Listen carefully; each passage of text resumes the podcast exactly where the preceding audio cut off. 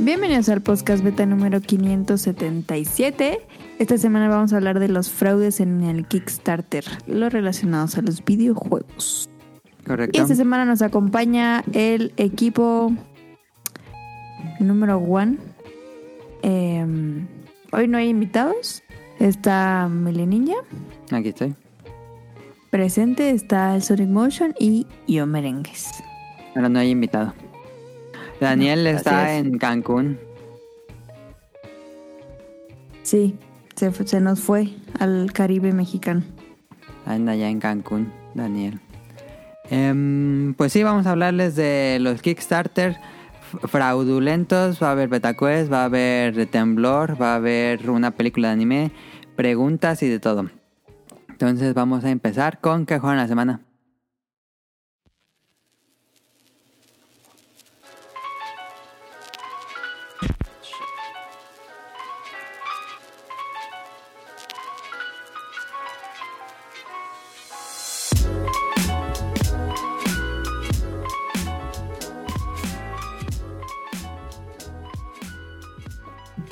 Yo en la semana jugué, le estuve dando un rato a Kirby. Ahorita en la noche nos pusimos a jugar Overcook. Um, New Collection o Ultimate Collection, algo así. ¿Compraron Y- Overcook? Sí, es que estaba en oferta en 40 pesos. Ah, ya. Yo, yo pensé que solo se podía jugar de 4, Ajá. pero se puede jugar de 2. Sí, pues está más difícil, pero se puede jugar a dos. Pero como que baja la dificultad. Ah, ok, ok. Está balanceado. Ajá, como que se adapta porque, pues sí. Y ahora no he jugado panel de Pon. Y falló. Y- Falló. Sí, fallé. ¿Algo más? ¿Ustedes? No, no. Tonali. Yo pues casi no pude jugar esta semana, pero hace rato estábamos en el Splatfest. Este Estuve jugando un rato ahí. está bueno, está bueno, eh. Muy divertido. Eh, yo estuve jugando también en Splatoon 3 en el Splatfest. Em, se pone más divertido cuando platicas con quien estás jugando, porque no, ayer que... em, ¿Cómo decirlo? Frustrante era que te Ah. blanqueaban los enemigos. Ahí está. Este, mm, ¿qué estaba diciendo? Ah, en Splatoon 3 eh, es muy frustrante cuando mm, pues no puedes, no tienes este, comunicación con tu equipo, pero ahora que estuve jugando con Tonali en la tarde, pues sí, el era de no, no, vete por la izquierda, yo por la derecha, y ya, ya como que hacíamos un plan y se vuelve increíblemente más divertido. Ya agregué a Ender por si se quiere unir también. Em, nos falta jugar el Splat, eh, digo, el Salmon Run. Esta semana no juego Salmon Run. Hay que, hay que darle. Hay que darle el Salmon Run. Y. eh, ¿Qué más estuve jugando? Me acabé ya por fin de Ninja Warriors o Ninja Saviors. Las dos veces. Está bien tramposo el jefe final, pero ya pude. Y ya, es lo que he estado jugando esta semana, si no me equivoco.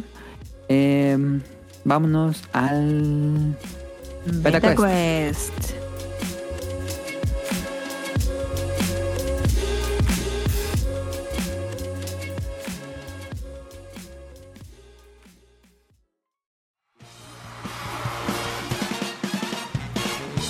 Llegó la hora del Beta Quest.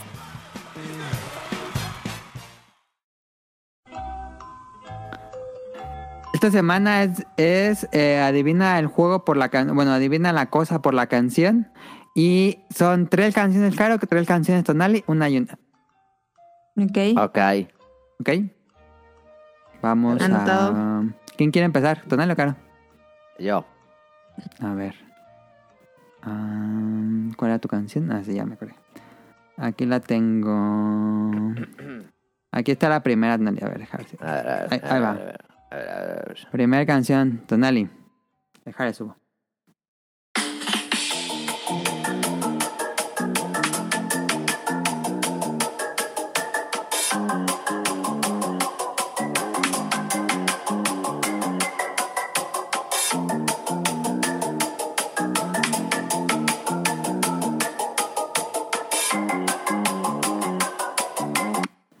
Es un videojuego, no dije.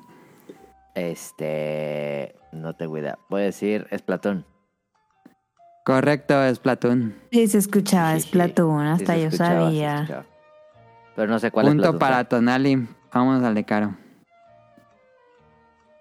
Eh, aquí está. ¿Rapeamos estos tacos? a Caracas.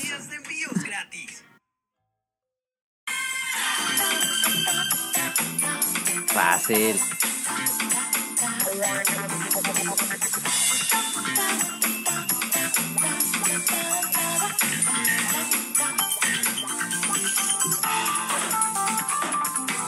Yo puedo robar. Claro. ¿Con eso tienes o te pongo tantito más? No, tantito más.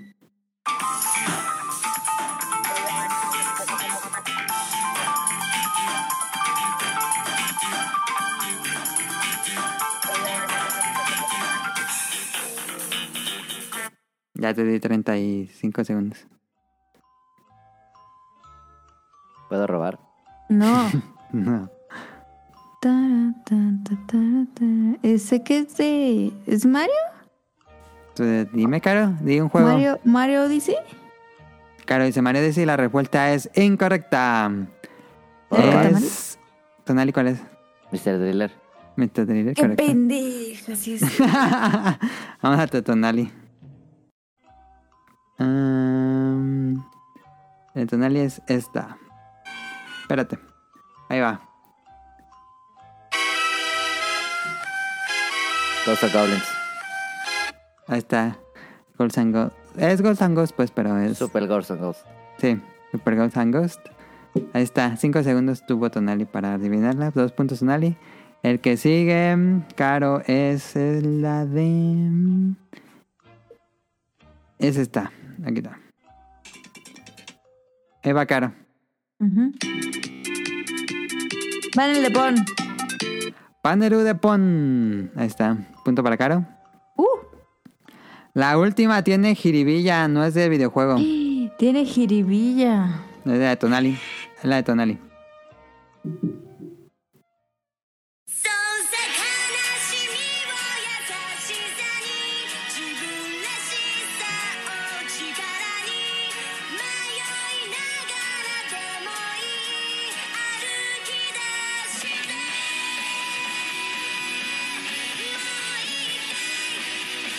sí sé, eh, espérate.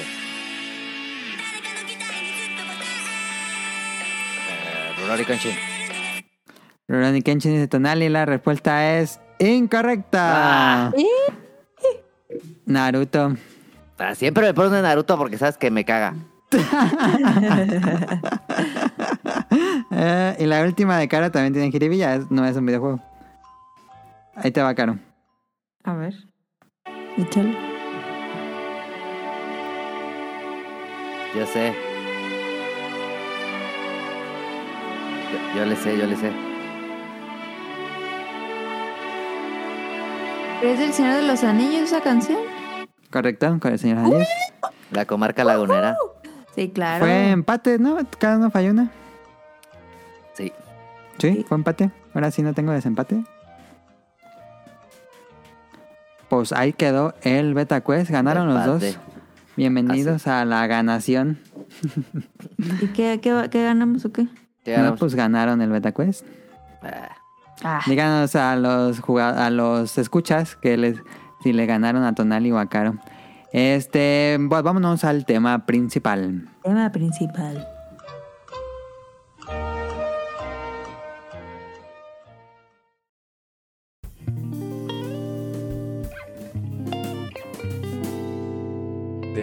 Tema principal.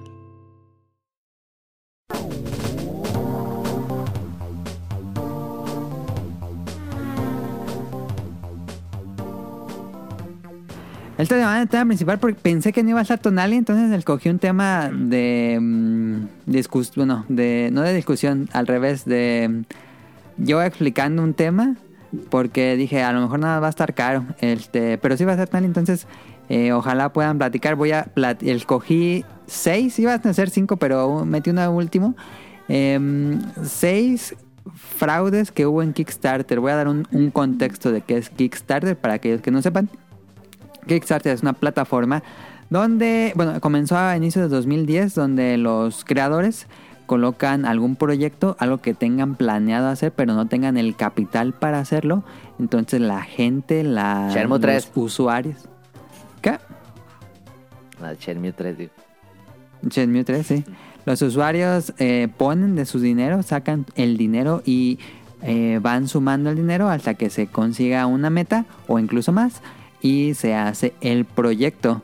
Eh, en teoría suena algo muy útil, muy de buen corazón y que ha hecho cosas increíbles eh, y ha hecho cosas no tan buenas. En, en general eh, hay, hay cosas muy, muy bien hechas con, con Kickstarter. No podemos eh, satanizar a la plataforma. Tenemos juegos como Hollow Knight, Slide Spire, Undertale, que son grandes juegos que se que dieron gracias a Kickstarter. Y productos Pri- también. Y muchos productos, muchos, muchos productos. Yo creo que eh, después, hay un después de en la escena de juegos de mesa, después de Kickstarter. Salieron así por Sí, muchísimos, gracias a Kickstarter. Eh, y bueno, aparte, como mencioné, hay productos, hay tecnología, hay películas, hay series, hay animes, hay música, todo fondeado por Kickstarter. Y para esta ocasión, no vamos a hablar de las cosas buenas, sino de aquellas ocasiones o estas historias curiosas donde la gente dio dinero, el desarrollador lo tomó y adiós, así se desaparecieron. No, no todas las historias son iguales, el cogí estas por, porque cada una es como pasó algo diferente, entonces vamos a ver.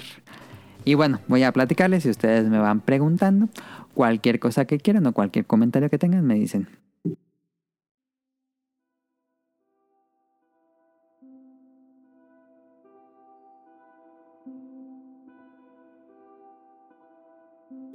Entonces, eh, comenzamos con Jock Ventures. Todos son videojuegos. Cabe decir que todos son videojuegos.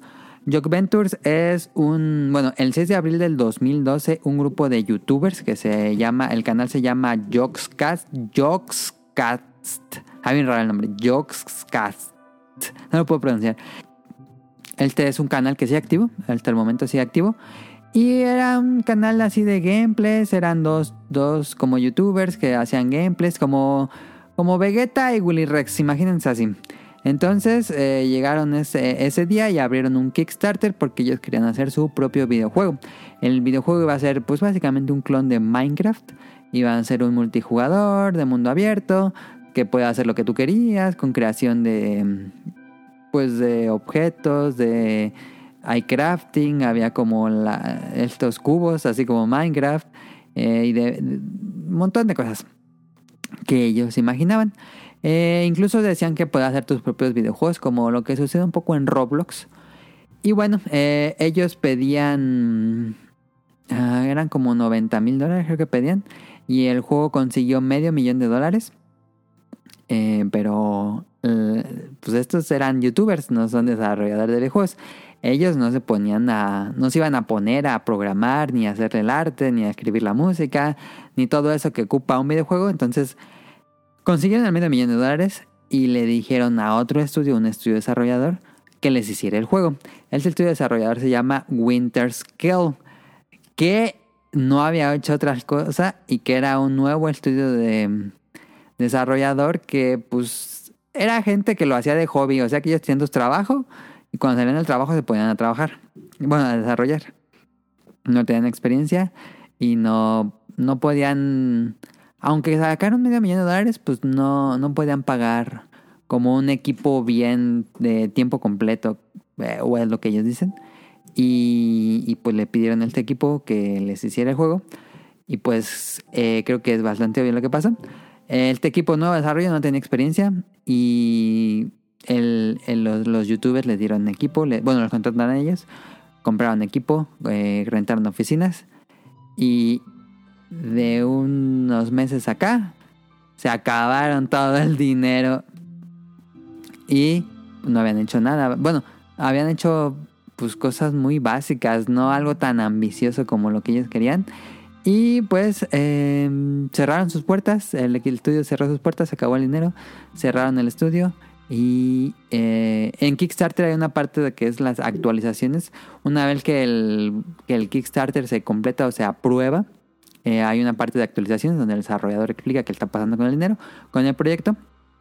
Y en la última actualización del juego, eh, habla, pues, se sientan el- estos youtubers, escriben calmadamente y ponen de manera honesta todo lo que pasó, todos los errores que cometieron, no invirtieron bien el dinero, se les no, no tenían ni idea de cómo invertir ni nada, entonces se les acabaron el dinero en unos meses, eh, se gastaron todo el, el dinero en, en esta como prototipo que hicieron y pues terminaron cancelando el proyecto, no pudieron regresar el dinero a los bakers, a los usuarios, porque ya no tenían dinero básicamente. Entonces lo que les dieron fue un código para que descargaran el juego prototipo. Y decían que a lo mejor en un futuro ya lo iban a acabar. Y esa fue la última actualización. El juego que no se lo dieron a todos los que dieron el dinero, no sé por qué no se lo dieron a todos. Pero a los que les dieron, pues era pues una cochinada lo que habían hecho un prototipo ahí bien feo y nunca volvieron a actualizar el juego y ya no se puede bajar esa cosa, ya, ya no existe ese prototipo y se murió el proyecto. La gente que dio dinero pues básicamente lo perdió. Jog Ventures. No manches.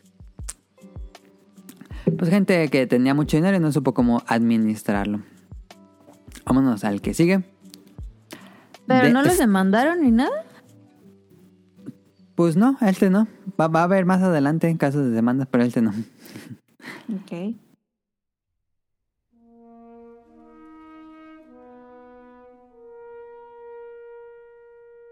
Eh, The Stomping Land. The Stomping Land era un juego. Si- el 7 de mayo de 2013 comienza el Kickstarter de Stomping Land, que era un juego de supervivencia con dinosaurios. Eras, tú eras un humano como un cavernícola viviendo en, una, en un mundo de dinosaurios. Y de acuerdo al creador, existe un ecosistema y los dinosaurios carnívoros atacan a los herbívoros y tú puedes como poner trampas y atacar, eh, bueno, este, cazar dinosaurios y hacer tu casita y todo eso.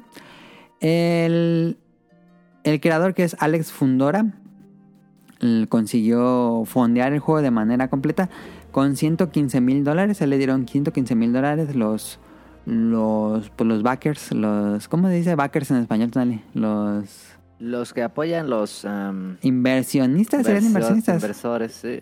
Sí. La gente que dio dinero eh, le dio 115 mil dólares.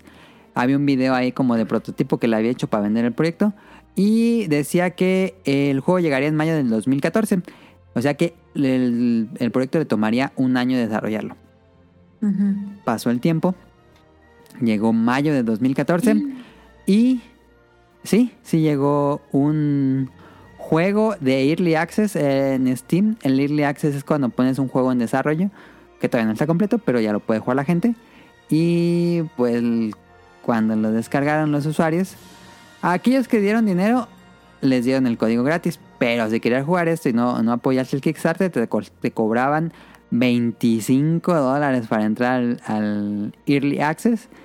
Y pues los que lo descargaron y lo jugaron dijeron, no más, esto está horrible, es un prototipo así mal hechísimo, pero horrible. Eh, que pues no, no se creían que eso lo había hecho en un año. Y pues la gente se empezó a enojar.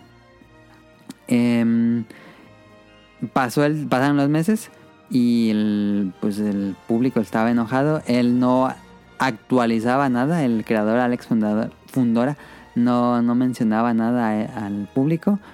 Y de repente se enojó porque como que recibió tanta comunicación negativa de su juego. Se enojó y dijo, oiga, no tengo que decirles todo lo que yo haga con mi juego. Em, y de repente, ¡pum!, desapareció el prototipo de Steam. Nunca volvió a actualizar el juego, nunca volvió a actualizar el Kickstarter. Quitó el juego de Steam, como ya dije, em, y nunca nadie más supo de Alex Fundora. ¿En Se serio? O sea, desapareció. escapó?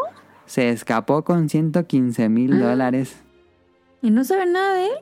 No, desde el 2014 nadie más supo de él. ¿Neta? En eh, unos meses de cuando desapareció del juego en Steam, eh, Kotaku se puso de acuerdo, digo, mm, se puso en contacto con, con Alex para pues preguntarle qué estaba pasando. Kotaku es este sitio de noticias. Y les dijo que eh, sí estaba trabajando en el juego y que más pronto, bueno, en unos meses más iba a liberar otro nuevo prototipo. Y pues nunca más se volvió a aparecer Alex Fundora. robándose 115 mil dólares del público de Kickstarter ¿Cómo crees?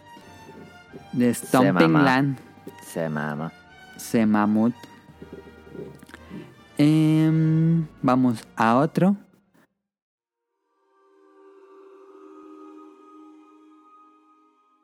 Rao, que era un, bueno, en junio de 2019, una compañía que era nueva, una compañía desarrolladora nueva, que es Killer Whale, así se llaman, o así, bueno, así se llaman, porque creo que sigue.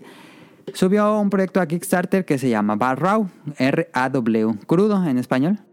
Raw. Y pues el video se ve bastante bien, el video se ve bastante bien, pero se nota que usaron GTA, eh, porque el juego era un MMORPG que lo voy a pl- platicar, que está muy raro, raro. Se supone que todo el juego ocurre en una isla y la isla está vacía, entonces cuando lleguen los jugadores, entre los jugadores van a escoger a un jugador que va a ser el gobernador de la isla. El gobernador va a decidir dónde poner los edificios y va a dar los roles y todo eso. Y los jugadores van a decidir qué trabajo hacer. Policía, banquero, chofer, O sea, como una mini ciudad. Ah, Como una mini ciudad, sí. Y o, o también puede haber ladrones y todo eso. Entonces, era como... El video estaba bien, pero se notaba que estaban usando GTA Online o GTA, el, el motor de GTA 5 lo estaban usando.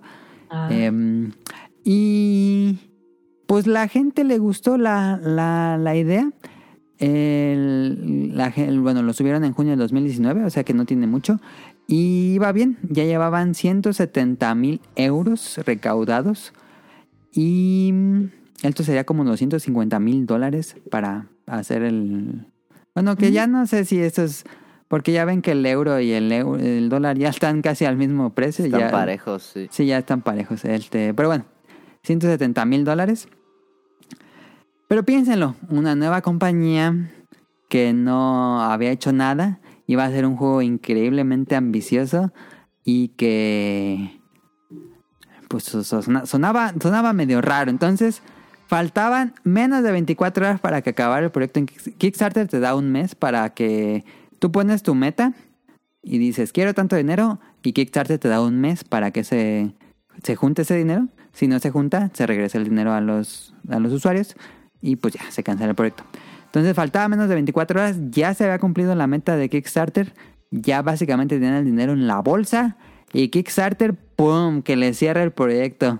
Así, en menos de 24 horas Kickstarter dice, Ah. no, algo está raro aquí y Kickstarter cerró el proyecto, eh, le regresó el dinero a los, a los usuarios y el, pues el CEO de la compañía del, de este proyecto estaba enojadísimo así en las actualizaciones de, de Kickstarter, estaba poniendo groserías y que no sé qué, que está enojadísimo con Kickstarter porque pues ya tenían el dinero básicamente. Y en el sitio web hicieron un sitio web para RAW. Dijeron que el proyecto seguiría que, mm, que no, no iba a morir que iban a usar otra co- porque aparte de Kickstarter hay otras como Indiegogo y creo que esa es la única que sé pero sí hay varias hay varias tipo Kickstarter. Entonces dijeron ah, ah GoFundMe sí Em, dijeron que iban a empezar el desarrollo en otra de estas pero eso fue en julio del 2019 y nunca más volvió a actualizar la página, sus redes sociales, nada. Entonces, Ah. tal vez sí era una estafa, ¿no? Es posible. Ya no dijeron nada, se, básicamente no dijeron nada más. Pero de entrada eh, sería muy, muy, muy ambicioso hacer esto con un estudio que no sabe nada. Yo siento que, mm, que sí sonaba mucho estafa. ¿O creen que le cerraron ilegalmente su, su negocio? Pues, o sea, si, si ellos hubieran eh, querido, hubieran podido demandar a, A Kickstarter, no a creo. ¿sí? Kickstarter. Pues sí, si hubieran podido, ¿no? Pues es su compañía, cuando haces un proyecto, pues te pones ahí en documento y firmas y todo. Y pues. Yo creo que Ah. tiene sus términos y condiciones de que Kickstarter te puede cerrar el proyecto en cualquier momento.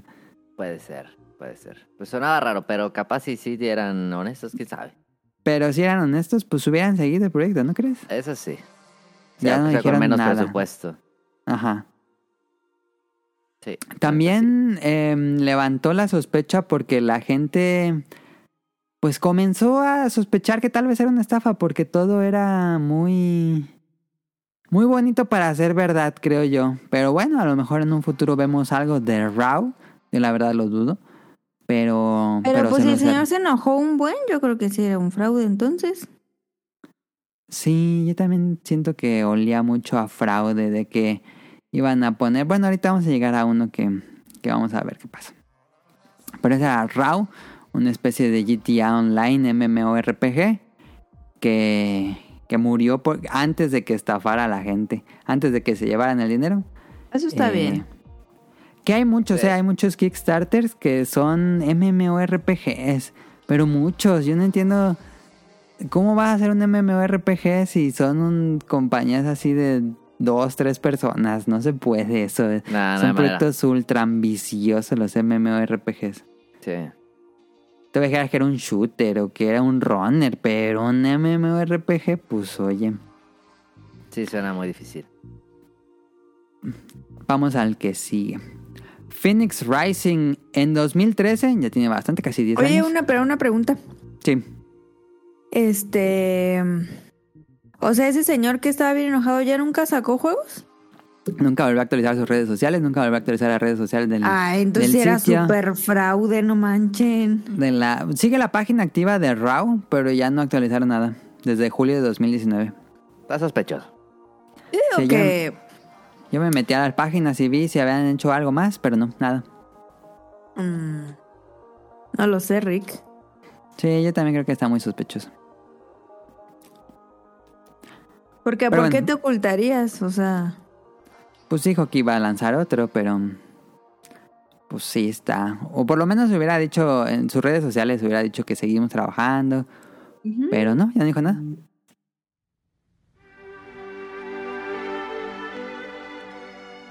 El que sigue es Phoenix Rising. Este es un juego, bueno, un proyecto de 2013 que se anunció como Project, Project Phoenix. Que este sí, mira, el pasado, los pasados era pues gente así desconocida que lanzaban un proyecto y listo, se roban el dinero o Kickstarter se los quita.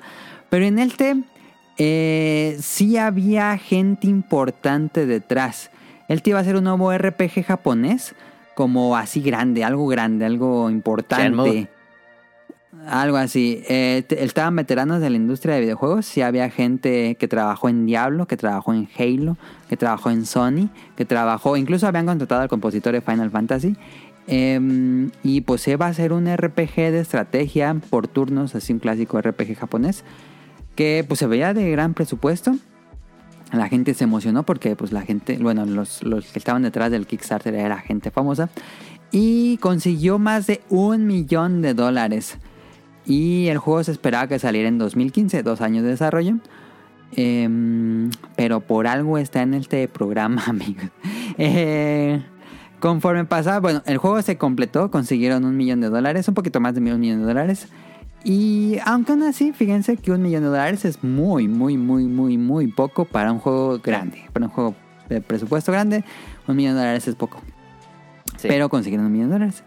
Y pues pasó el año, pasó mm, 2014, manda- daban comunicados, daban uno, uno por año, un- una actualización de qué estaba pasando.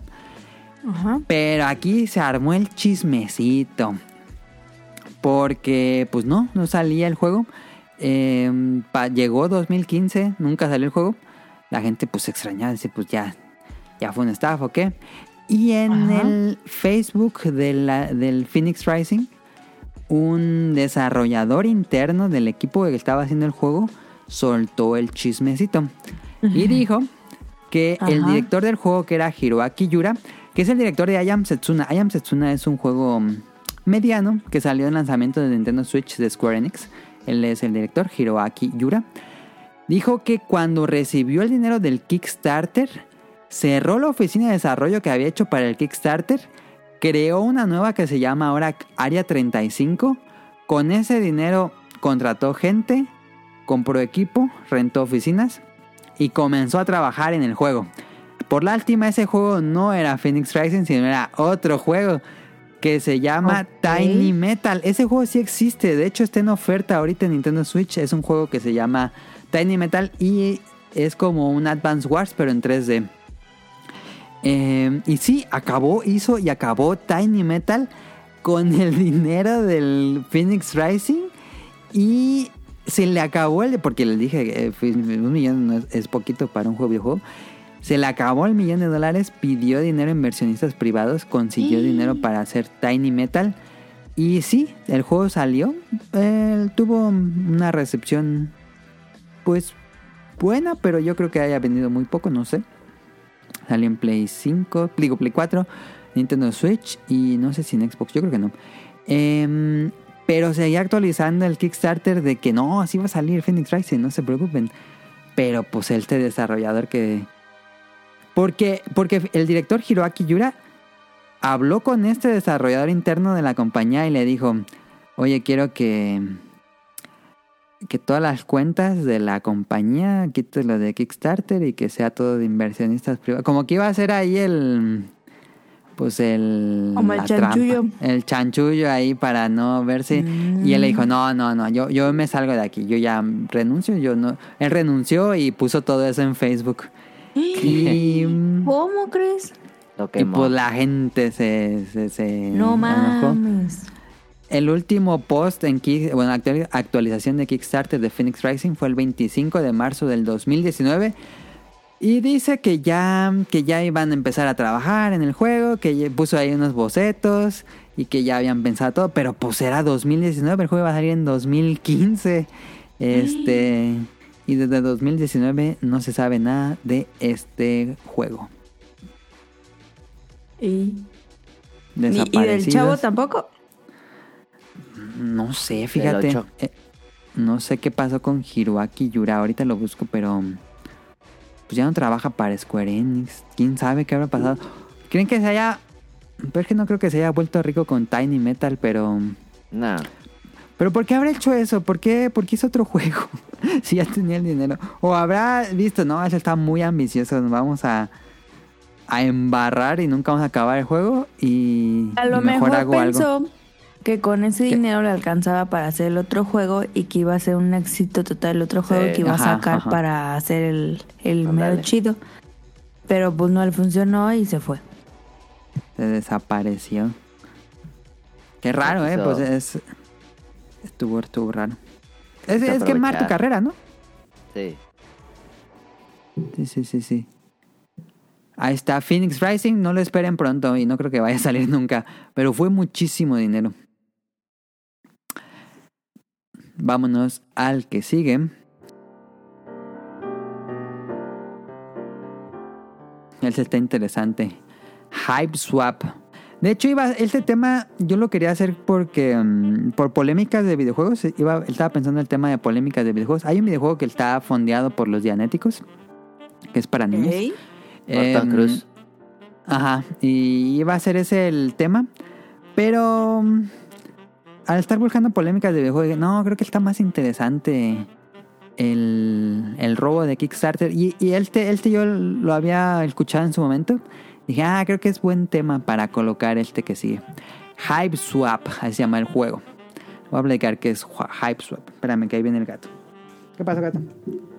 Eh, Homestuck es un. ah, Bueno, decía Homestuck es un webcomic muy, muy, muy, muy- pero muy popular en Estados Unidos. Bueno, de manera mundial, pero creo que más en Estados Unidos.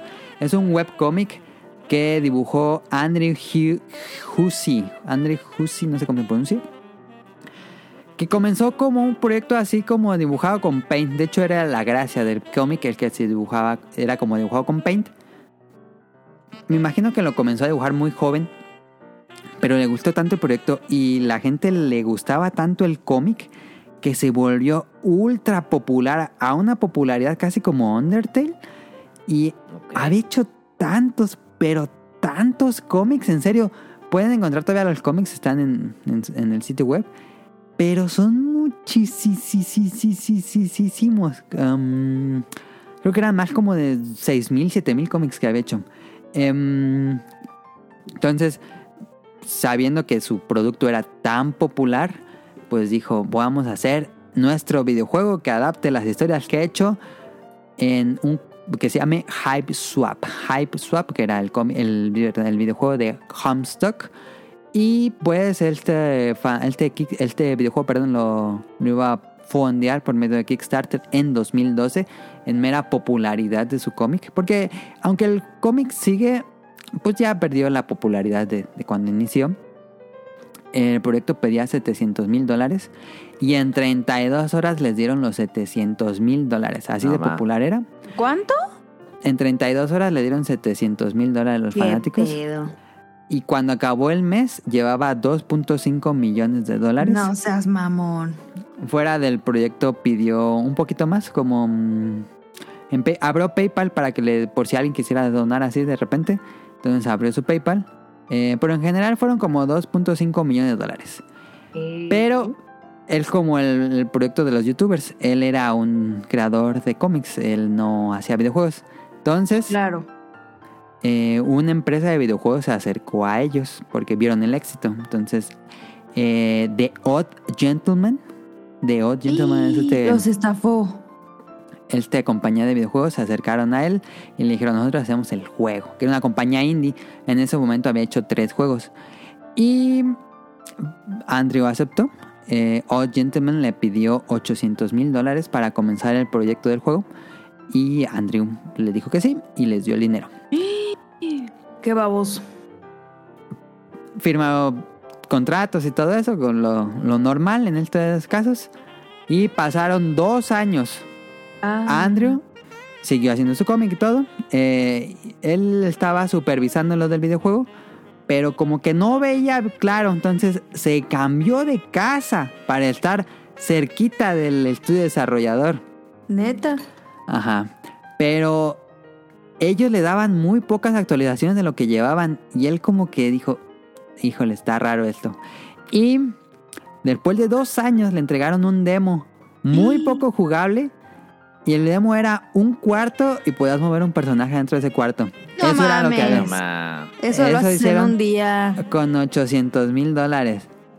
Pero No aquí está lo que habían hecho ellos. Se mamaron, se mamaron. The Odd Gentleman, que es este equipo desarrollador, se juntó con otro equipo que es una compañía grande, que es Sierra, Sierra Interactive.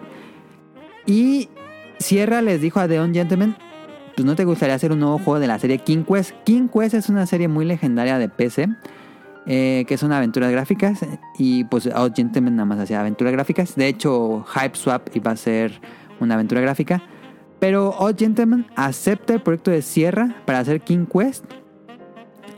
Y em, eh, eh, The Odd Gentleman anuncia en octubre que iba a hacer el nuevo juego de King Quest junto con Sierra. Lo anunciaron en un E3, yo me acuerdo de eso. No fue en octubre, perdón, fue en junio. Sí, fue, debe ser junio. Yo, yo recuerdo ver ese anuncio de Sierra anunciando de, de un nuevo juego de King Quest.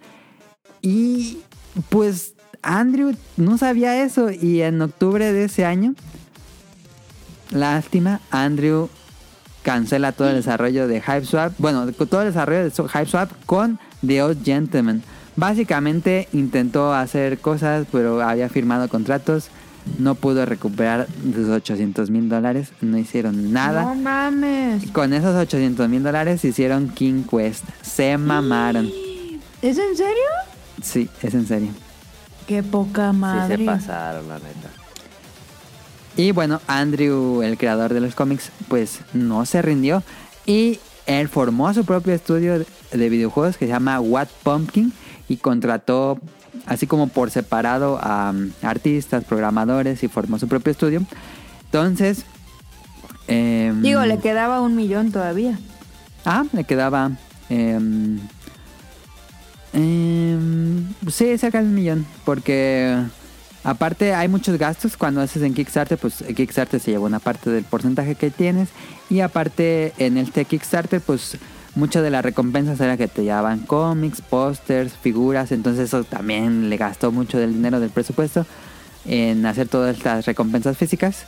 Y, pero fíjense que que un desarrollador, ahí también saltó el chismecito, un desarrollador de, de ahí cercano a The Odd Gentleman, y él lo puso en Tumblr, en su momento de Tumblr era un Ah. Googler, y él dijo, ay no, los de Odd Gentleman se jodieron el dinero para hacer King Quest.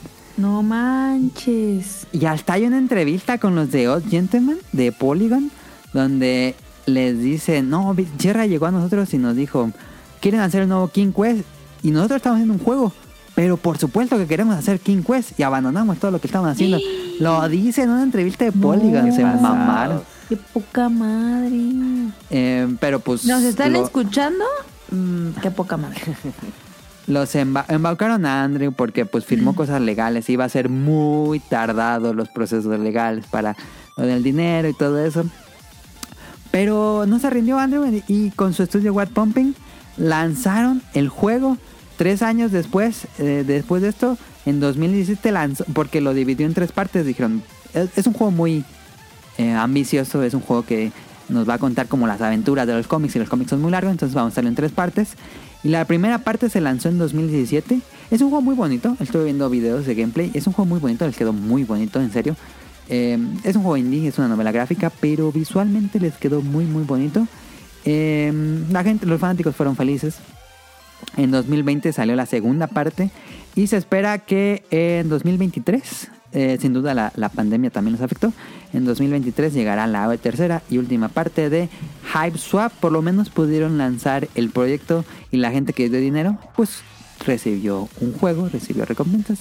No, aquí no estafaron al público, sino que estafaron al creador. Ah. ¿Qué pasado? se pasaron esos de, de oh, Gentlemen no han hecho nada después yo creo que cerraron la compañía o se quemaron por completo eh porque mm, Sí. Sí, puede ser. eh, habían, he- habían hecho juegos para otras compañías y como que en Steam ya no aparece el nombre de The Odd Gentleman como que ya ya se murió ese equipo pero pues sí se Qué quemaron bueno. Sí se mamaron, la neta, bien duro. Pero a Se ver, una pregunta. Ajá. Sí, la neta, qué poca. ¿Ustedes han donado dinero para Yo he ¿Creación de intentado, pero no, no acepta tarjetas mexicanas Kickstarter. Intenté como con cinco tarjetas diferentes y ni una que pasó. ni con PayPal? No, es que no acepta PayPal, nada más es con tarjeta de crédito Kickstarter. Yo intenté donar para la campaña de crowdfunding del ju- el juego de mesa de, de Binding of Isaac y nunca, nunca pude. No, eso se ve increíble eso. Sí, sí ¿Y lo quería, salió? pero no. Sí, sí salió, sí salió. ¿Y ya lo compraste? No, no lo he comprado. Ay, Pero, pero sí es la única vez que he intentado donar. ¿tú, Tonali? No, yo no, fíjate. Pero pues, ahora que dices Ada, pues no menos. No, pues no. Si están en México, pues ni lo intenten porque, bueno, no sé si ha cambiado ya. Cuando lo intenté fue hace unos años y nunca aceptó. Y me llegaba semana a semana, me llegaba el mail. Por favor, actualice su forma de pago para ayudar a este proyecto. No, ya, el año pasado me dejó de llegar ese mensaje. Pero tenía muchos años que me tenía con eso. Em, y pues ahí está historia de Hype Swap. Vamos al último juego que tenía en la lista. No le iba a meter en la lista. Pero fue el juego que más investigué. Dije, no mames, qué pedo con este juego. Em, también descubrí que hay muchos canales de YouTube que se dedican a cubrir estafas de Kickstarter, ¿eh? Hay muchas estafas de Es que a Kickstarter. la gente le encanta el chismecito. Sí, hay muchos canales que cubren estafas de Kickstarter. Eh, y este es el último de la lista.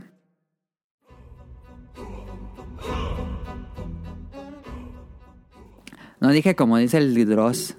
Esto no es un top. Son cinco fraudes. El último. Chronicles of Elyria. En 2016 comenzó un Kickstarter que se llamaba Chronicles of Elyria y era hecho por el estudio desarrollador Soulbound Studios, como pasa ocasionalmente aquí. Cero experiencia, completamente desconocidos, nadie sabe de dónde salió este tipo. Pero para Y bueno. eso es crowdfunding también, ¿no? También, también es, también. Pero, pues, hay, hay red flags cuando hay un Kickstarter de videojuegos. Y una de esas es que te dicen que va a ser un MMORPG, el más ambicioso del mundo, el juego infinito, el juego que nunca se va a acabar porque va a haber actualizaciones y vas a poder ser eh, dueño de estos lugares y todo eso. Clásico. Él te iba a hacer un juego MMORPG medieval que pues se ve bastante genérico. No y dices, nada, pues juego de Play 3, de inicio de Play 3, muy genérico, medieval, ya saben, RPG. Eh, el equipo pedía 900 mil dólares. De alguna manera los usuarios dieron los 900 mil dólares y terminó consiguiendo 1.3 millones de dólares. En- y cuando acabó el proyecto de Kickstarter, en el sitio web in- eh, oficial de Chronicle of Valiria, e implementaron un sistema de pago para que el público pudiera estar pagando para que se desarrollara el juego. Y juntaron en cerca de dos años 7.7 millones La extra. madre. O Oye, sea si que dan llevaban, ganas de poner algo así para que me den dinero. Llevaban casi 9 millones de dólares. Aún así, yo digo, 9 millones de dólares es muy poco para hacer un juego que va a ser un MMORPG super ambicioso de mundo infinito. Pero tú, ¿cuánto dirías que, que es el, el presupuesto adecuado para un juego así? Porque a mí 9 millones de dólares se me hace mu- mucho dinero. Pues cuánto costó Destiny. No mames, Destiny costó como 200 millones de dólares. ¿Qué? ¿Pero por qué tanto? O sea, ¿en qué ocupan el dinero o qué? Pues son equipos de 300 personas, a todos págales oficina, equipo, salario, prestaciones. ¿Y si sacaron eh, lo de Destiny? Publicidad. Sí, no, pues muchísimo más. ¿Tanto dinero? El desarrollo de videojuegos es muy caro, muy, muy caro, caro. ¿Tú crees Ok. que son enchiladas? A menos No, que sea juego pero- independiente, cuando son juegos independientes, por ejemplo, Stardew No, Valley, pues ha de 200 haber, millones. ha de haber costado poco Stardew Valley, porque Sí. lo hizo una persona. O Res. Undertale. Digo, Fez. O FES, sí, no, no son. Pero cuando quieres hacer un MMORPG que va a ocupar servidores, que va a ocupar mod- eh, Ah, ok, ok, motores gráficos eh, grandes, que va a ocupar un equipo de programadores, que va a ocupar una infraestructura en línea, es carísimo hacer un MMORPG. Es. Ni las compañías grandes se arriesgan a hacer un MMORPG. Es una apuesta difícil hacer uno. Y bueno, este, mm, consiguieron como 9 millones de dólares. Fueron a picharles el, el juego a compañías grandes, EA, Ubisoft. A nadie le interesó Chronicle of. Eh, y pues siguieron trabajando en el juego. Se esperaba para lanzarse en diciembre de 2017. O sea, como no sé por qué hacen esto, pero dicen que es un año de desarrollo. No mames, nunca es imposible hacer un juego que en un año hacer esto en un año es imposible. Pero bueno, este mm, llegó diciembre de 2017, no hubo nada. Llegó 2018, no hubo nada. El creador seguía subiendo, sí subía de manera constante actualizaciones. Salía a cámara, subía videos y decía, no, pues ahora contratamos esto y vamos a hacer esto y vamos a implementar esto en el juego. Pero muy hechizo todo. Porque no mostraban gráficas, no mostraban videos, mostraban como nada más plática. Em, eh, llegó 2018 nada, eh, llegó 2019 nada. El juego iba a salir en 2017 Mm, y vamos a 2019 y nada. La gente pues La segunda parte de Zelda. ándale como Zelda, sí. Em, pero aquí tú no diste el dinero. Entonces, ya dijo, no, en 2020 ahora sí, ahora sí sacamos el juego. Llegó mucho tiempo, la actualización de 2019 fue como en junio, julio, Ajá. y llegó 2020 junto con la pandemia y puso una actualización. Dijo, nos acabamos el dinero. Llegó 2020, nos No. acabamos el dinero. O sea, Me- mamón. Me veo en la terrible necesidad de despedir a todo mi staff. ¿Es en Eh, serio? Ajá. Incluso. Pero es que de- se pasó este vato. Este, ¿Pero se porque, acabó los 9 millones? Según él. ¿Qué? Y. em, pero ese mismo post. eh, subió el juego. Subió un prototipo. Ok. Entonces despide a todos, sube el juego, el prototipo que llevaba. Eh, No dice que el juego va a entrar en una etapa de... No quise decir cancelación, pero se veía que iba a ser como una cancelación. Los usuarios que pudieron probar el juego, pero le puso un contrato NDA, que cuando es un contrato NDA no puedes decir ni compartir nada del juego. Pero hay videos, hay videos de, de cómo se veía. No mames. Si de por sí el juego se veía feo cuando lo anunciaron, no, esto era algo que alguien hizo en un motor 3D con assets de esos genéricos que te da el motor. Que alguien hizo eso en tres meses a lo mucho. Ah, horrible, así todo fea las animaciones, todo fea las gráficas, no se veía, no se Aparte parecía en nada. contrataron un becario, pues. Ajá, ajá. No. Pero así horrible. La gente dice, ¿qué pedo es esta mamada? Y aparte, algo que no dijo, pero que pues la gente ya está enojada. Entonces comenzaron a investigarlo. El mismo año que despidió a todo su personal, pidió un préstamo al gobierno que porque llegó el, el COVID y el, gobierno de Estados Unidos puso algo que se llamaba PPP, que era mm, pago por seguro para que no tuvieras que despedir a todos tus empleados si, si, Ah, si estás teniendo problemas con el COVID. eh, te iban a dar un, el gobierno te iba a dar un préstamo para que pudieras seguir pagando el salario a los, a los empleados. Entonces, Ajá. él pidió este préstamo de 250 mil dólares, pero fue después de que había despedido a todos sus empleados. O sea, ilegal el vato. Sí, sí, sí, sí, sí. Y esto no lo comunicó, eso lo descubrieron ahí los usuarios. Chismecito. Ajá. El alfa estaba horrible, pero así horrible. Em, y pues no se iba a quedar así. Era mucho dinero, mucho dinero que había dado la gente. Y comenzaron a, a- a juntarse y armaron una demanda grupal en contra del desarrollador para que devolviera el dinero. ¿En serio? Pero esto, ajá, esto, eh, pues iba a... Spoiler, esto sigue, la demanda sigue, todavía no acaba. En 2021 dijo como que, como que llegó, le llegó la demanda. Dijo, no mames, tengo que hacer algo porque me van a demandar y tengo que devolver el dinero. Entonces voy a hacer que estoy trabajando. Entonces en 2021 dijo... ¿Qué? No, no, no, no, no, no se cancela, pero voy a hacer otro juego basado en el universo de Chronicles of Elyria. Él te va a hacer un juego de un solo jugador que se llama Kingdom of Elyria eh, y que, y que va a ser como un diablo porque no tenía nada, la verdad no tenía nada del otro juego. Entonces iba a ser como una especie de diablo y empezó desde cero otra vez. Y eh, en 2021 nada más dijo eso, en 2022, o sea, este año, hace un... La última actualización de este juego fue en junio de este año. Eh, pues ya dijo que iba a hacer este nuevo juego que era Kingdom of Elyria, que iba... que lo había reiniciado básicamente. Y que ya no iba a ser un Real Engine, ahora iba a ser Unity, que Unity imagino que es más barato. Pero según él reinició todo. Eh, iba a ser un juego de vista aérea como Diablo. Y en su última actualización se puso de, mm, de dramático. Porque dice De que. víctima. Ah, de víctima. Dijo que habló con su esposa y sabe que este proyecto es todo para él.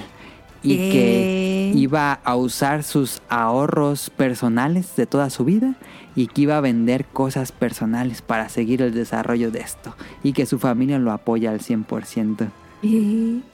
Y que dice que si todo sale bien, el juego va a salir en 2024. Mm.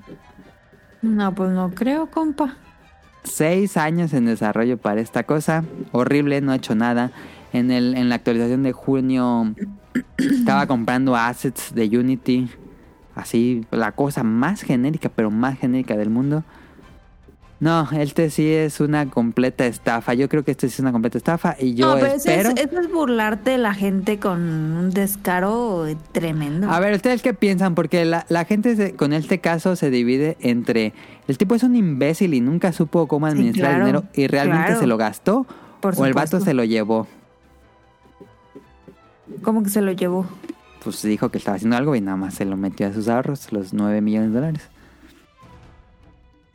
Pues los dos, ¿no? O sea, se ve que es un imbécil que no sabe administrarse, pero también es un imbécil inteligente que sabe chingarse a la gente. ¿Tú qué dices? Yo Noel? digo que se le hizo fácil, se le hizo fácil y no. Se le hizo fácil y se acabó el dinero en el desarrollo. Pero Sí, ¿cómo, sí. ¿cómo te gastas nueve millones? No mames. No. Sí, se Pues, gastan.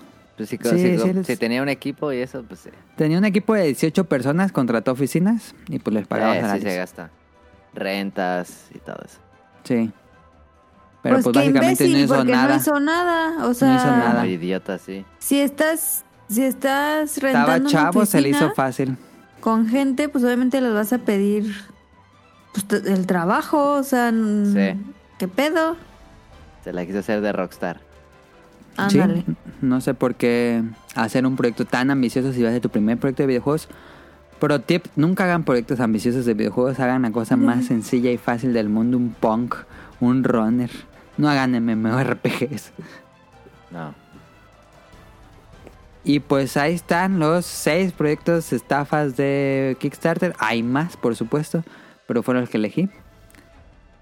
Ahí, como les dije, encontré canales enfocados en ver estafas de Kickstarter. Entonces, pues hay clásicas red flags cuando hay proyectos de, de Kickstarter, pero tampoco es para satanizar, para decir que todos son estafas. Hay cosas buenas, hay cosas malas, hay cosas mediocres. Por ejemplo, Mighty Number 9, que sí salió y todo, pero pues no era lo que la gente pedía. Donde lo jugó y, y sé Sí. que no era un mal videojuego, pero no era lo que la gente esperaba. No. También está Shenmue 3, que fue muy popular en su momento. Salió el juego y salió todo, aún con sus retrasos y todo. Pero bueno, o sea, ya, ya conocen qué pasó con Shenmue 3. Era bastante mediocre. Pero también, pues son, son juegos chiquitos de Kickstarter. Em, yo creo que siempre deben ser cosas muy, muy al grano, muy chicas, muy independiente. No puede hacer cosas grandes en Kickstarter, la verdad. Pues este tema. O, o cosas a la segura, ¿no? Cosas a la segura. Que ya tengas una idea muy, muy, muy, muy, muy, muy, muy clara. Muy, muy clara. Porque si no, te va mal. Sí. Pero sí es muy caro el desarrollo de videojuegos. Tengan cuidado, sí. Tanto si quieren desarrollar como si quieren apoyar estos proyectos, pues es, es- es- creo que hasta es fácil ver cuando algo anda en red flag. Pero bueno, ahí está el tema. ¿Algo más que quieran Pero el crowdfunding muy bueno, yo creo que rescatar que el crowdfunding ha sido uno de esos este, fenómenos que Del internet, sí. sí, que, que han cambiado, pues eh, por lo menos han, digamos, eh, generado opciones para un montón de gente, inventores, este, ideas, ujú. etcétera. Hasta Patreon podemos decir que es como Kickstarter. Sí, sí, sí. Y este, digo, la- siempre que hay unas cosas así, pues habrá unos aprovechados. Como todo. Pero sí, es un gran modelo Kickstarter. Sí. Eh, por ejemplo, mm, Shovel Knight, Yacht Club Games ha sido Ah, todo sí, hecho claro. por Kickstarter. Son muy buenos Eh, juegos. Y son buenos juegos, son buenos desarrolladores.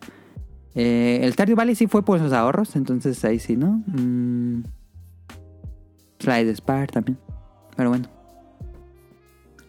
Mucho, mucho, mucho, mucho, mucho juego de mesa. Eso sí les digo. Juego de mesa vino a cambiar por completo la escena de juegos de mesa. Hasta compañías grandes ya hacen Kickstarter. Porque los juegos de mesa son mucho más Claro. baratos de producir. Es fácil, ya tienes una idea. Básicamente pides el dinero, imprimes, produces todo en China y vendes el producto. Y listo. Ahí sí. Creo que debe ser falla. poco. No, sí, no, creo que no, no ha de ser falla el, el fraude en juegos de mesa. Ahí está muy claro porque se produce una cosa y se presupuesta y ya está. Y en Son bastante pues, claros. Puede tardar mucho. Puede haber problemas y que puede haber. Yo qué sé.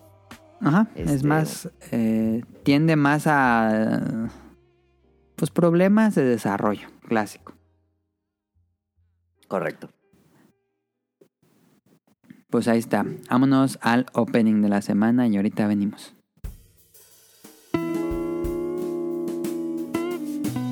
Opening de la semana.「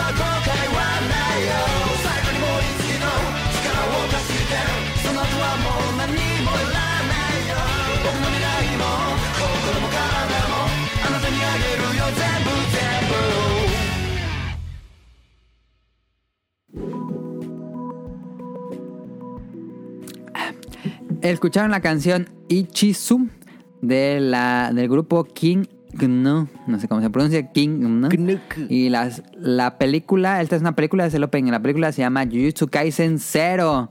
Que creo que Tonari tenía intención en ver Jujutsu Kaisen. ¿Cuál era Sí, un día, sí, un día, un día. Ok, ok, ok. Sí, no, sí, Voy a como que sí platicar- se ve chida, sí se ve chida. Voy a platicar de qué va. Jujutsu- Esto ya es noticia vieja porque en Japón se estrenó el año pasado, en México se estrenó en abril, pero pues pandemia no fui. Em, y ya se estrenó en Crunchyroll esta semana. se- El día que se estrenó en Crunchyroll la vi porque tenía muchas ganas de verla desde que la lanzaron. Y bueno, em, finalmente la vi. Eh, el encargado, los estudios encargados son Mapa, que hicieron las temporadas de, de, de Jujutsu Kaisen.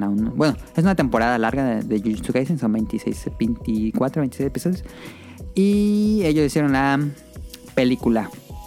Eh, Kaisen Zero está inspirado, bueno, está basado en un manga que se llama Jujutsu Kaisen Zero, del mismo nombre, que era la idea original del creador de este... mm, Ay, se me fue el nombre del creador.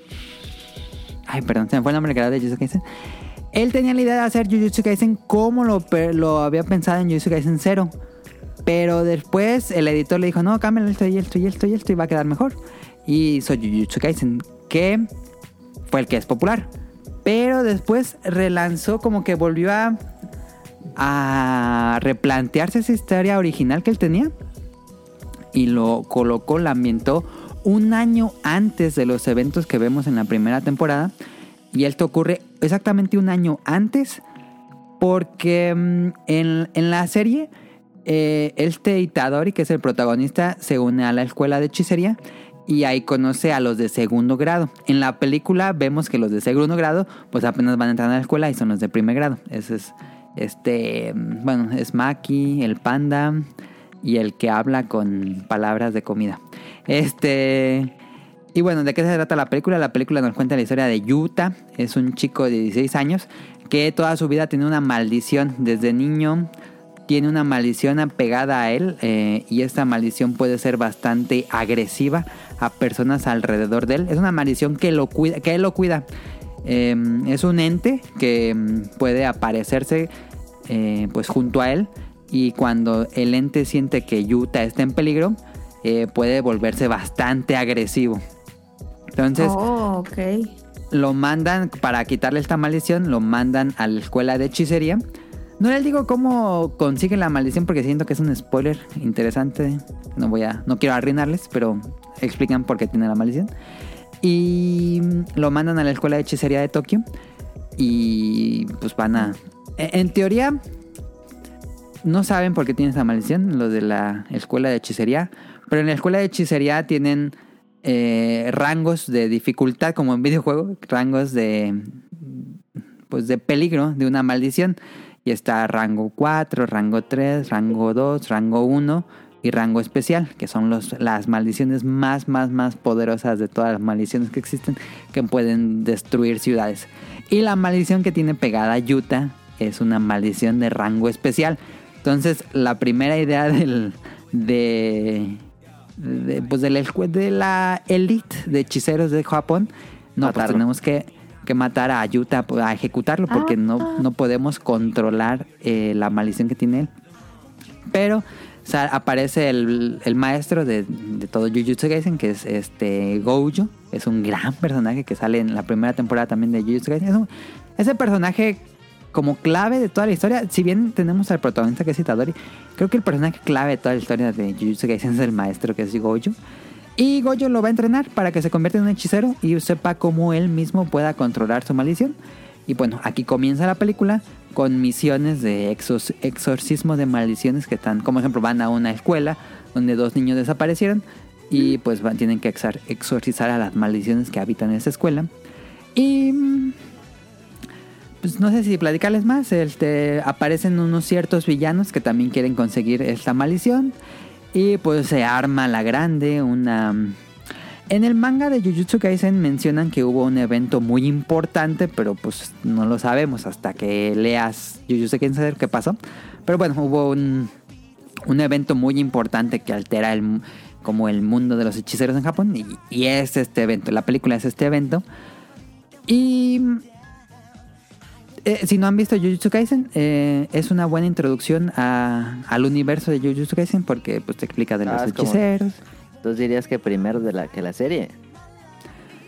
Mm, es interesante porque no sé. Creo que si ves la película no tendrías problemas de entenderle porque. Porque. Aunque va muy rápido, este, se, se explican las bases. Pero si ya viste la serie, pues dices, ah, ese hace eso y ese hace eso. Y dices, ah, con razón en la serie. Dicen este, como que conectas mejor los puntos si ya viste la serie. Pero no tienes problemas si, si ves primero la película.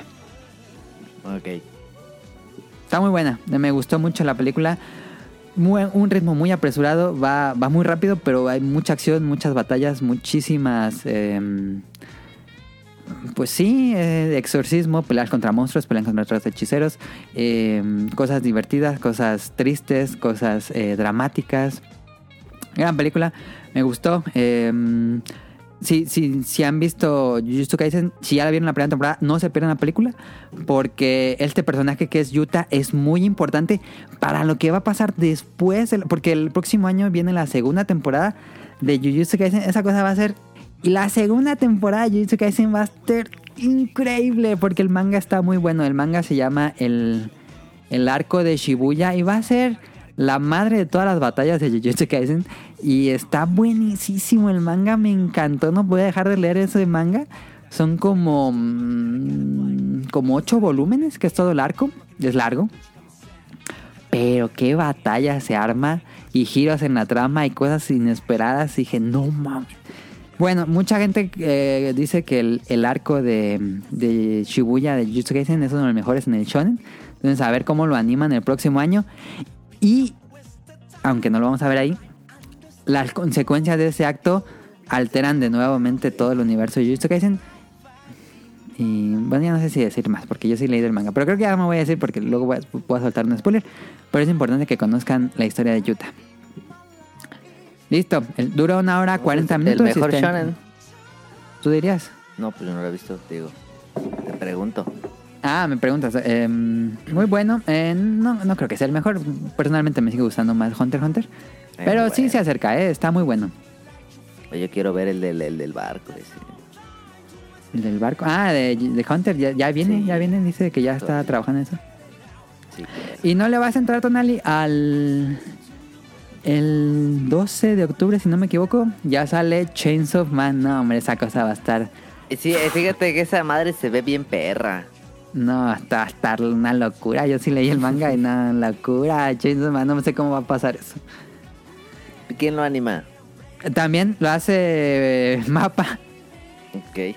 Pero fíjate que para Chains of Man, por lo general las compañías de los, los estudios de animación pues piden dinero de inversionistas.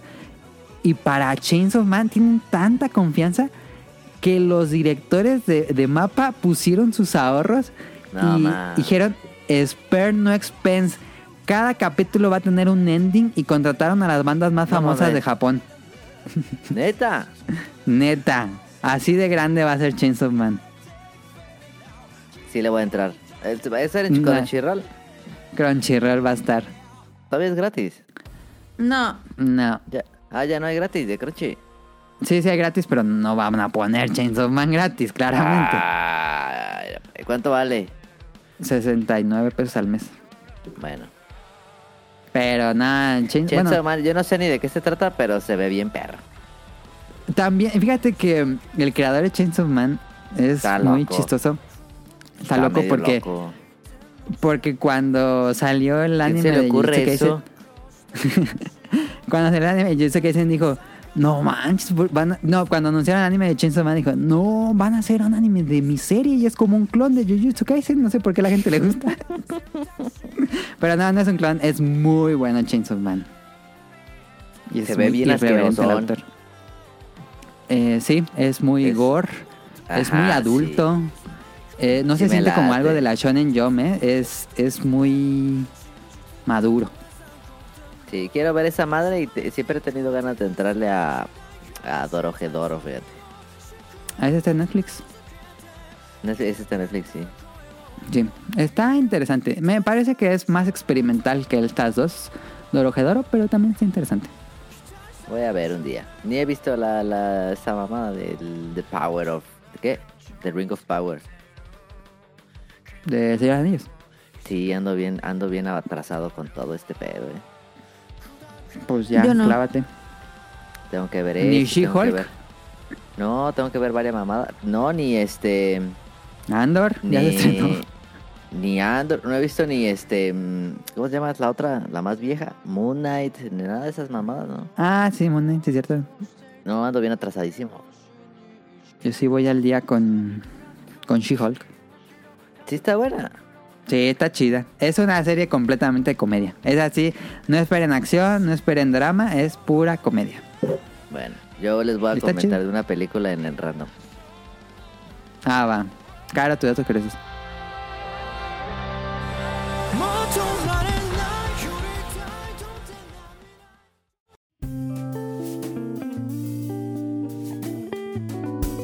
Datos curiosos.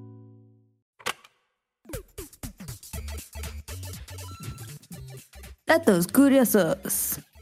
Ahí les van. ¿Sabías que el corazón de un recién nacido tiene el tamaño aproximado de una nuez? Así No. chiquitito. Ok. Está muy chiquito. El eclipse total del sol más largo del siglo XXI duró 6 minutos y 29 segundos el 22 de julio del 2009. Fue cuando perdió la Nación del Fuego. Eso Sí, no, sé qué tan... de- Creo que un- Sí, ¿verdad? Fue un eclipse Sí. de sol que perdió el Sí. poder la Nación del Fuego. Sí. Ah. Este, eso no sé si sea cierto, pero dice que los piratas llevaban un parche en el ojo para ver mejor en la oscuridad o para enfocar más. Sí, dice que cuando Ah. estaba así en la oscuridad se quitaban Ajá. el, se quitaban el parche ya. Como tenían un ojo acostumbrado a la oscuridad, lo veían mejor. Como en que Hunter x Hunter. cuando, Ajá, no tenías que esperar a que el ojo se... se, se- Ajá. Ok, ok, ok. Suena- o cuando dicen, quién con sabe. su con su cosita esa para como tipo lupa, que era ¿cómo se llama? Monóculo. El monóculo también lo- los hacía como dirigir mejor la vista. Ok. Ah, Pues sí. ¿Sabían que la mayoría de los peces pueden recordar a sus depredadores hasta un año después de ser atacados por ellos? Digo, si es que no se los traumados. comen. Quedan traumados, sí. ¿Quieren un- PTSD. ¿Tienen un dato curioso asqueroso? Bueno, Los romanos se lavaban sus dientes con orina almacenada porque este remedio se los blanqueaba. Qué perro asco. Con amo... ¿Qué tiene la harina? Eh, amoníaco. Am, Imagínate cómo le solía el aliento. No, qué porquería. No, qué perro asco. Ah,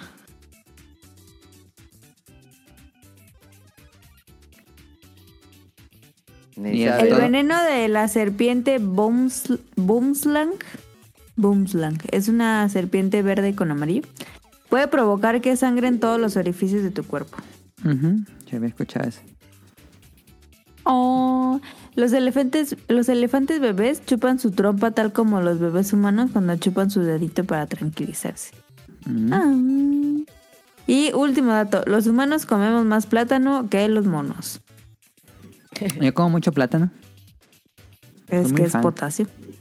Con el potasio no dan calambres. Juanita banana. Y ya. Para que se me acaban ese Daniel. Vamos Ah, ese está pero- bueno. El último, el último. Que- Ah, Un pero es que no los lees, ah, no los lees. Sí. Cállate. Eh, Pues es que Los son está leyendo 130. ahorita. ¿Cómo los Pues voy a leer? Pues sí, los lees y escoges. Pues lees y los escoges. Este está bueno. Los lee un aquí en vivo. caracol. Un caracol puede tomarse una siesta regular de una semana y puede dormir hasta tres años. ¿Eh? Ese no estuvo chido, ¿no? ah, tres años durmiendo. ¿Dormir tres años? Ni modo que no esté padre ese dato. No, ese ¿Tú no está sabías? Sí, Ay, Como criogenación. Ni sabía. yo digo que es Eh, dato curioso y react de caro. Sí. Increíble. Ok, vámonos a random. Antes de pasar al tema ton- tonal y recomiendan su película.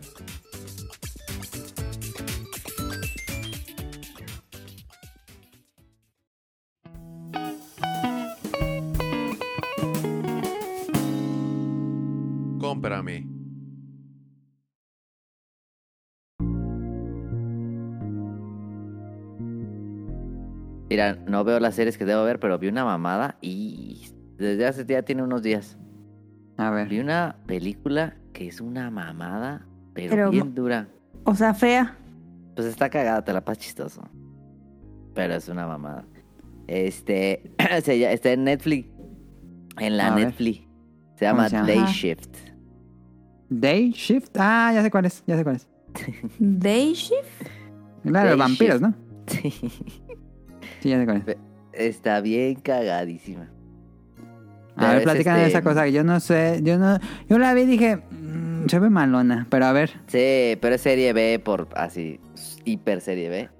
O sea, Ok. hecha, hecha de serie B.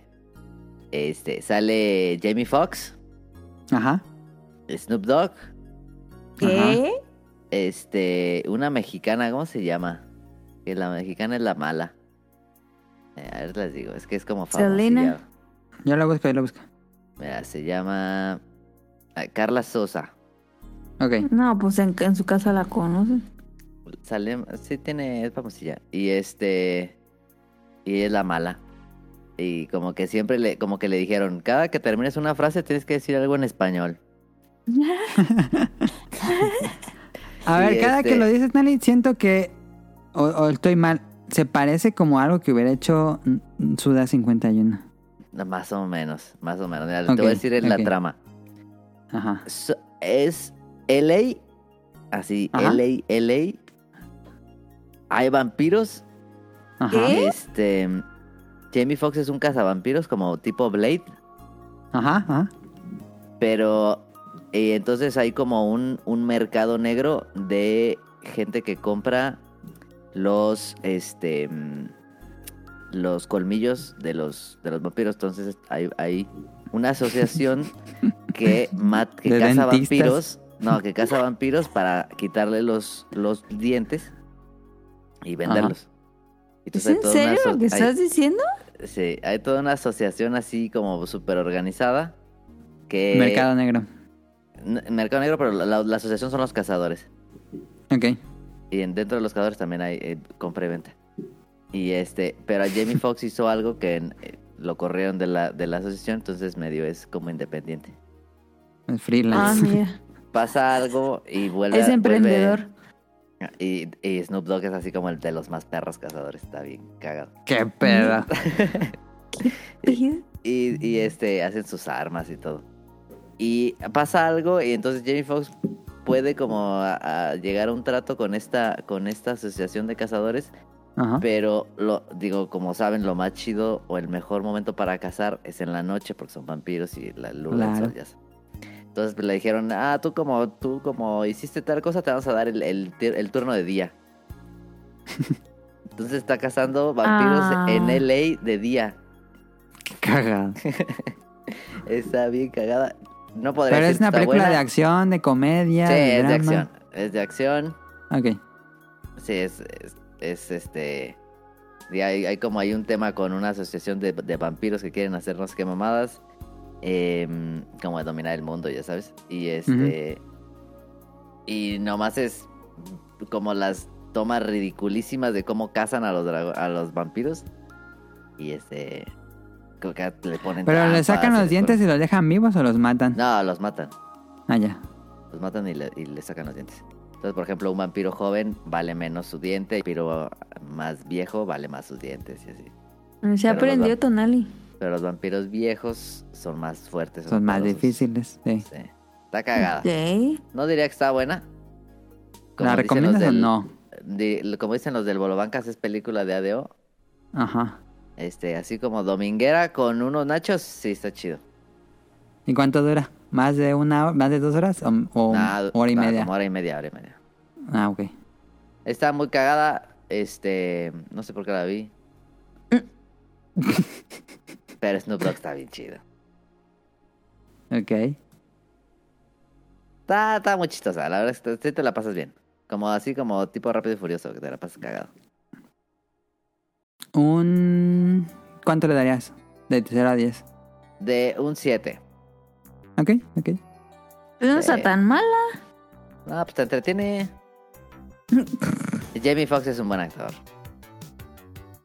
El final Ah, es sí, ridículo. sí, sí, sí, sí. Creo que Kojima había tuiteado esa película. Kojima. Sí, creo que sí. Ah, pero Kojima está bien random. sí, sí, sí. Está cagada, está cagada. Si un día no tienen así de plano nada que ver y nomás no quieren, quieren desconectar un rato el cerebro, yo creo que eso está bueno. Bueno, no, no suena tan mal. Nah, Ca- Vampiros de día es algo que nunca se ha visto, creo. exacto, sí es lo más cagado. Sí, pues sí suena algo de Suda 51. Y, y No está va- tan ridícula, o sí. No, está súper ridiculísima. Pero como de Suda 51. Mm, hay, hay momentos, hay momentos, sí. Ok, ok, ok. Hay momentos. Y, te- y esta, la mujer esta mexicana te digo que está bien cagado. Termina todas las frases con una cosa mexicana. Ok. Eh, pues está bien. Eh, Day Shift la pueden ver Shift. en Netflix. Em, pues ya en cualquier región, porque creo que es eh, exclusiva de Netflix, si no me equivoco. Sí. Pues ahí está, buena recomendación de Tonali. Random 2. Eh, qué bueno ese hubiera sido como cómprame. Vamos a random. Ah, sí, cierto, sí, cierto.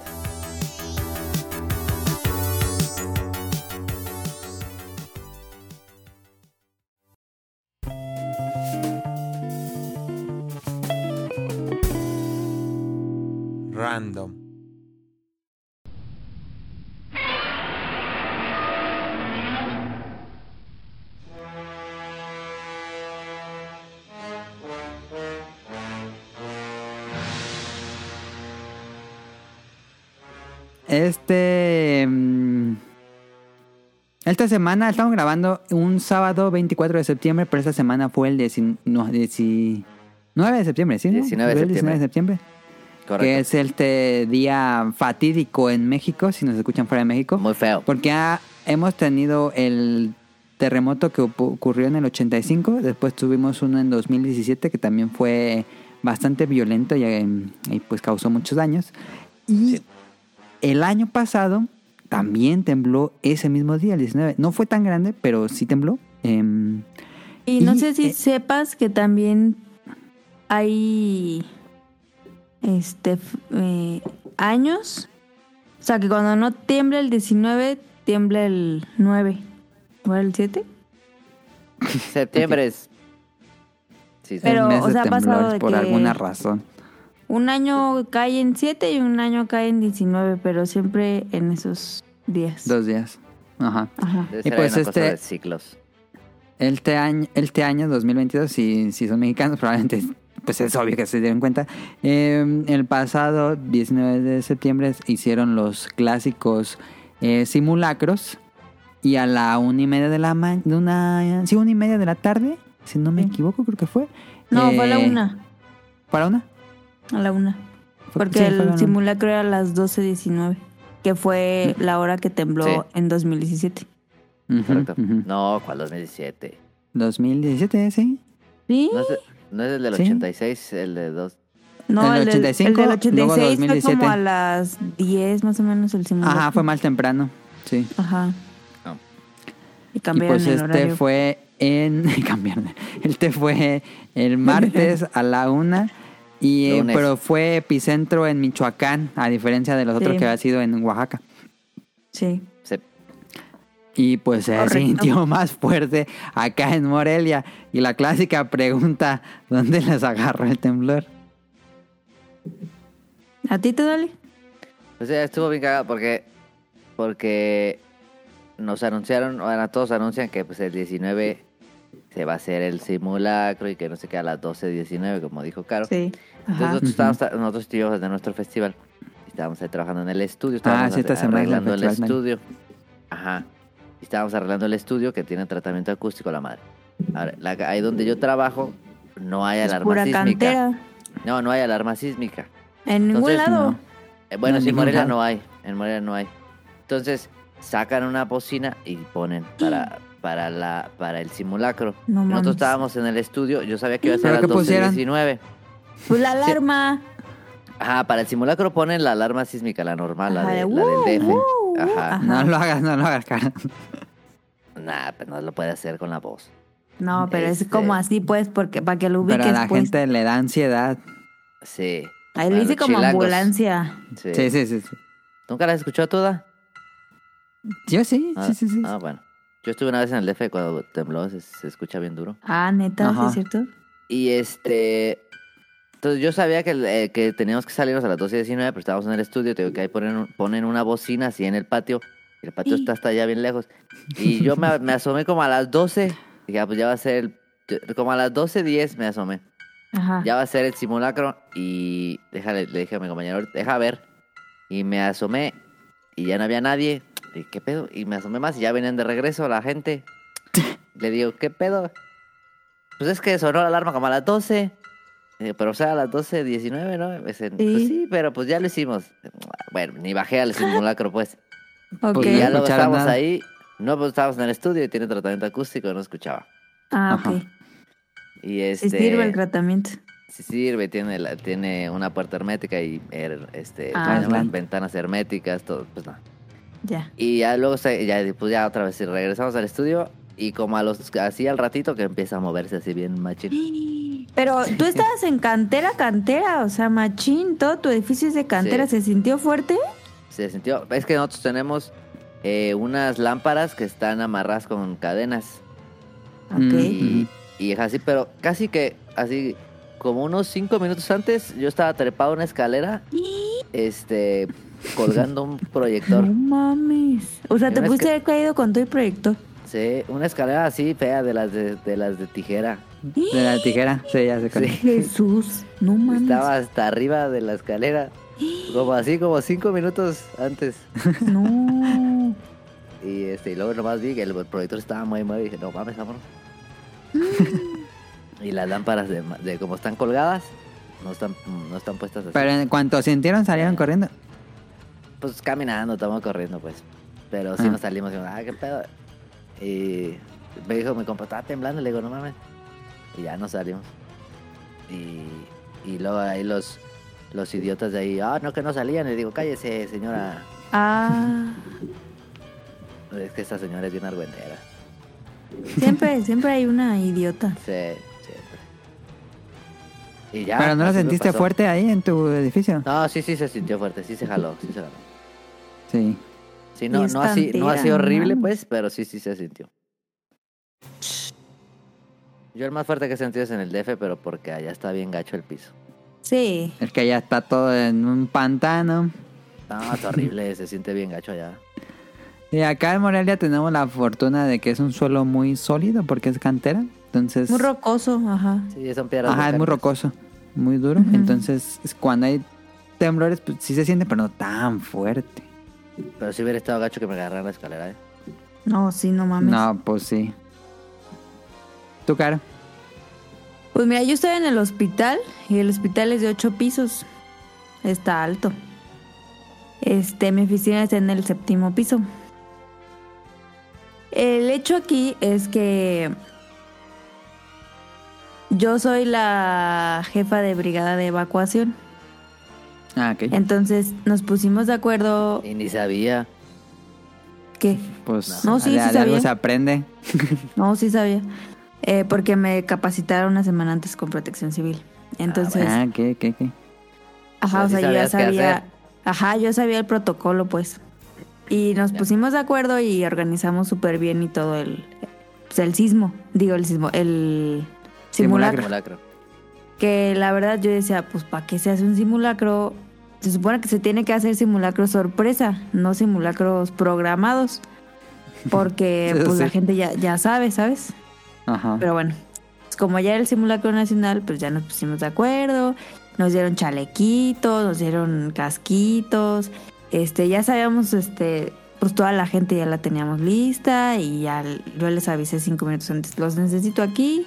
Este, y ustedes van a evacuar este piso, yo voy a evacuar tal piso y así. Entonces ya les di todas las órdenes y ya. Yo tenía que contar eh, desde que empezaba el, El celular, ¿Cuánto evacuación- tiempo duraba? hasta que bajaba el último. Ajá. y tenía que contar cuánto tiempo. Y pues ya se hizo bien el, el, el simulacro, todos jiji, jajaja. Y yo decía, pero ¿por qué pues se ríen si esto no es, de- no es de risa? Pero Eh, bueno. todos se ríen, sí. Y luego que hicieron como que había un incendio y ya fueron y que todo bien. Sí, y hacen que como una escena, ¿no? persona- Ajá, Ajá. y que tienen que bajar a alguien herido y todo eso. Y que un herido Y y, gente que le tomándose pusieron... fotos. Bien, Ajá, bien. y le pusieron como sangre en la rodilla. Ajá, sí, sí, sí, y la recuerdo eso. bajaron carga. Y todos jiji, jajaja, ¿no? Y yo decía, es que eso no es divertido. O sea, imagínense si sí pasa, ¿no? Entonces, pues yo en mi plan, serio. Y ya, no, pues pásense todos en línea y ya. Entonces ya todos regresamos a la normalidad. Yo subí a la oficina, dejé mi chalequito, dejé mi casquito claramente y dejé el radio. Porque pues iba a bajar con un proveedor eh, pues, al sótano y la neta se me fue el pedo. Entonces yo estaba en el sótano, hasta abajo, hasta abajo. Y estaba en, un área de resonancia. Es donde meten a las personas como en una máquina. Sí, sí, sí. Es la famosa esa. Sí. Pero esa madre... O sea, no hay poder humano que pueda mover esa madre. Entonces yo estaba ahí con el... Con el proveedor y de repente... O sea, nada, es como que... Vi que la máquina estaba como moviéndose a los lados y decía... O sea, yo en mi cabeza dije, no, esa máquina no se puede mover, o sea, y entonces ya captamos que estaba temblando. Ajá. Yo no traía radio. Pero acá en el hospital, pues todo nos, todo es por medio de radio. Entonces, el protocolo es que si está temblando, activan código café. Tres veces. Y cuando seguridad diga, se activa el código verde que es para evacuar. Mientras tanto, no puedes eh, evacuar. Ah, ya. Tienes que dejar que pase el, el sismo. Bueno, se supone que planta baja y sótanos y tienen que evacuar de inmediato. Y los otros pisos después de que diga código verde. Entonces empezó a temblar y yo, porque donde estaba yo había puros proveedores y estaba llena la sala. Así que está temblando. Entonces todos como, ¿qué pedo, qué pedo? Y todos nos salimos así en chinga. No corriendo, pero sí nos salimos rápido.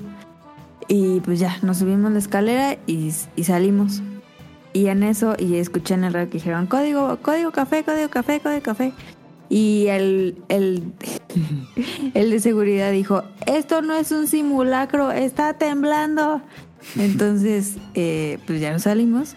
Y en eso ya después activaron el código verde y empezaron a, empezó a salir la gente. Pero ¿Es una alarma? no, no hay, no hay alarma. Ah, no hay. Entonces empezaron a salir todos, pero pues ahora sí bien pinche espantados y amarillos. Y yo, ah, no que no, no que no.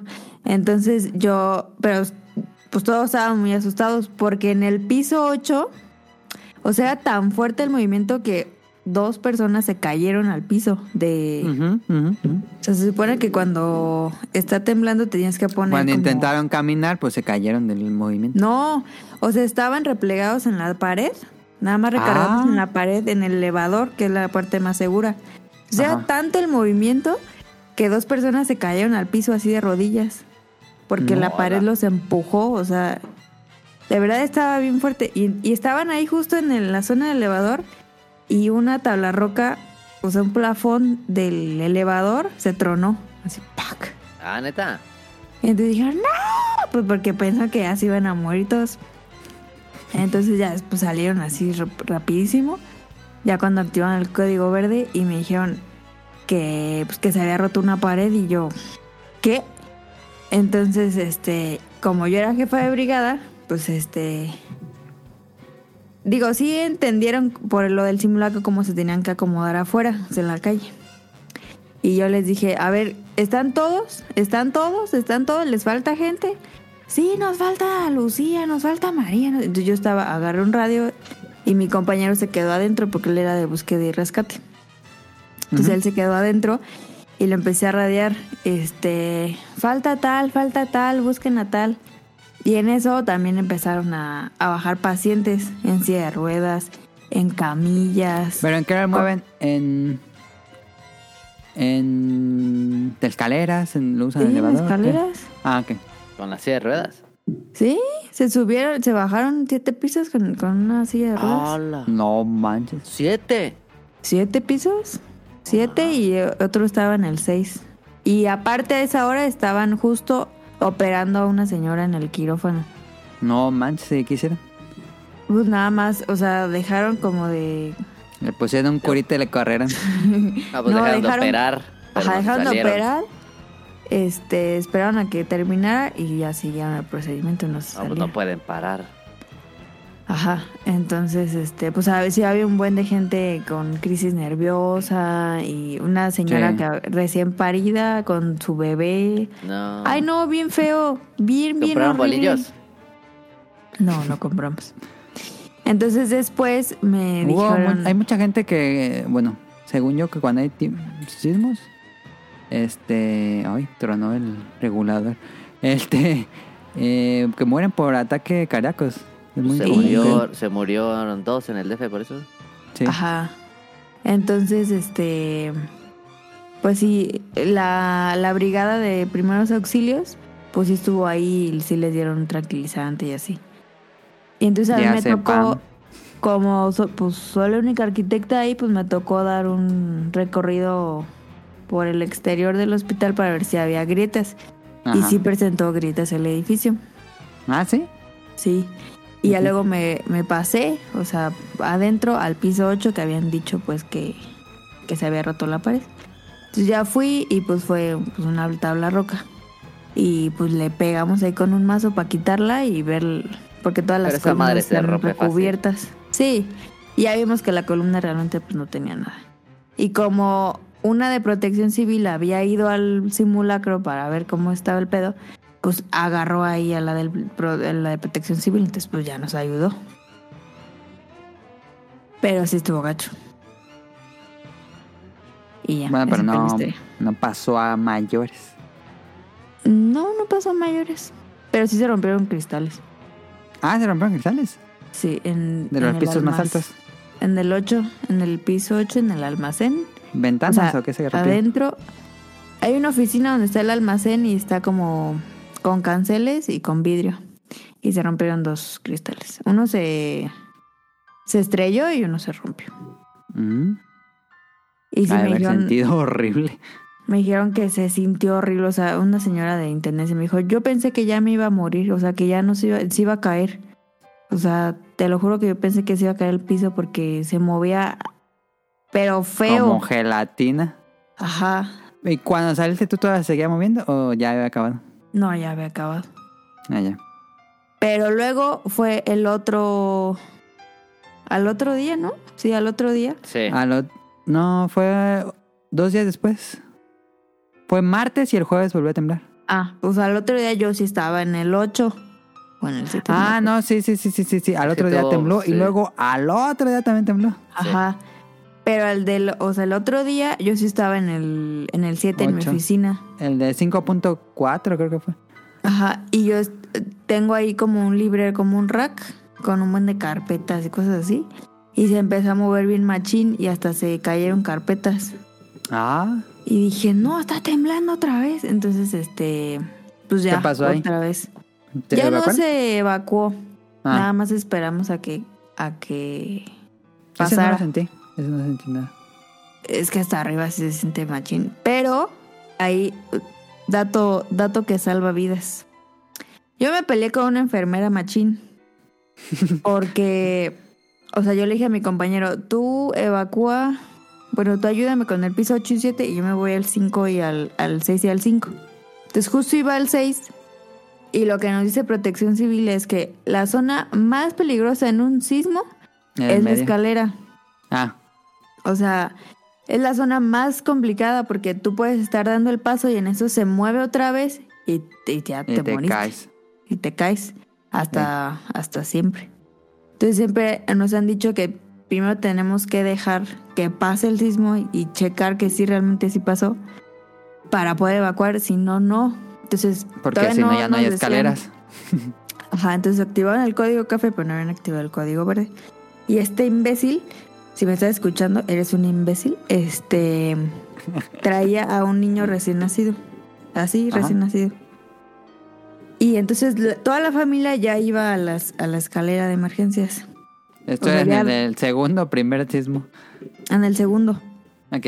Ya iban así en- con, la- con el pie en la escalera y les dije, no. O sea, en eso yo alcancé a bajar y le dije, no, no pueden evacuar, no pueden evacuar, no, no, no. Entonces me volteé a ver bien emperrada la chava y me dice, ya dijeron que código verde. Y le dije, no, no han dicho, yo no te lo autorizo, te quedas aquí. Entonces ya se replegaron a la pared y, y la chava, o sea, la, como la mamá era una chava, ay, no, ya va, ya hay que bajarnos, no sé qué. Y les dije, no, no se pueden bajar porque es peligroso, o sea, necesitamos esperar a que nos digan. Y hasta su familia le dijo a ella como, no, pues hay que esperar, este, hay que respetar los protocolos de aquí, no sé qué. Por algo los hacen. Y esta morra, no, es que ya me tengo que bajar. Ya dijeron, le dije, no, no han dicho, aquí tengo el código, digo el radio. Y volví a radiar y le dije, ¿se activa código verde? No, no se activa código verde. Espérense. No, pues este imbécil se baja la escalera y yo, bueno, dije, haz lo que quieras, pues. Pues sí, tu puede tener responsabilidad". físicamente. Ajá. Ajá. Entonces ya, se bajaron seis pisos con la señora recién parida. Se bajaron seis pisos a planta baja. Y llega el de seguridad, dijo, no, este, pueden seguir con sus actividades, no va a haber evacuación, sigan en lo suyo. Otra vez para arriba. Ajá, entonces fue a lo mu- puro imbécil y yo pensé, digo, ponle que no, pero ponle que la agarran las escaleras y vuelve a temblar más, más machín. Se cae con el niño. Se cae con el niño y demanda para el hospital. Y el niño pues se muere. Y el niño se muere, pues. cara primera en el hospital. Entonces, no hagan eso. Si están en una oficina muy alta, quédense en zona de elevadores. Ahí quédense hasta que pase algo. O, a- o abajo de una mesa, o váyanse al baño, o algo así, pero no se van a las escaleras. Es lo peor que pueden hacer. Y ya. ¿A ti dónde te Eh, agarró? En la casa, ¿no? Sí, yo estaba aquí en la casa como siempre y eh, yo desde hace tiempo tengo esta silla que baila. La pueden, no sé si se escucha, pero está como... Y a cada rato, en serio, cada rato tengo varios meses que digo, está temblando. Ah, no, es la silla. Y digo, ah, está temblando. Así como el meme de Bob Esponja primitivo, así estoy. y ahora sí, estaba así y dije, estaba dibujando, si no me equivoco. Y empecé a que se movió la mesa. Dije, otra vez la silla. Y volteo la, la- las llaves se estaban moviendo y también un cable que tengo aquí colgando. Ya está temblando. Y rápido me, salí corriendo y no, ni siquiera agarré mi celular. Me salí No, pues así por- no. porque sentí, sí sentí más fuerte que la otra, que el de 2017. Dije, no, sí está. Estuvo Así bien machín. Como que en lo que Está tu mente cerca. reacciona a qué está pasando. Ajá. Dije, no, ah, salí, salí y salí rápido. Y me puse así en el balcón y vi mm, que se movían los postes de luz y la, la- los cables de luz. Y dije, no más, está temblando fuerte. Y la, las cubetas con agua se movía así el agua para arriba. para. No manches. Dije, no más, está fuerte. Dije, no más, del mismo día que la otra vez, porque eh, de hecho el ese mismo día sentí en la mañana así que la silla se movió y dije, ¿se tembló? Y hasta me metí en Twitter porque vi el hashtag de sismo y dije, tembló. Y dije, ah, no, es lo del simulacro. Porque yo sentí que había temblado en la mañana. Pero esa vez sí, más unas horas después, este, sí se sintió. Ya después que pasó, que duró, pues sí, duró como 30, ratito, 40 sí. segundos. Sí. Este, ya me metí Sí. por mi celular y ya chequé los mensajes y todo. Y el otro fue en la noche, en el que no sintió cara Ah, en tonal. ese yo no este lo no lo sentí. la Estaba neta bien no. cansado. Y ese sí estuvo también. fuerte también, fue de 6, Sí, 6 seis, 8. siete. Estuvo Sí. fuerte. Sí. De hecho, ese evacuaron todo el hospital en la noche otra vez. Ah, no, es que sí estuvo fuerte. Yo estaba aquí, de nuevo aquí donde estoy sentado ahorita. Estaba leyendo El Hobbit y estaba bien picado porque me acababa el libro. Me faltaba un, un capítulo para acabarlo. Ya lo había leído antes, pero estaba le- releyendo y ya no me había fijado ni qué hora era. Estaba así, lee, lee, lee. Y mm, estaba en la otra silla y acomodado en la cama, bueno, con los pies en la cama. Y de nuevo tenía mi pijama en una silla.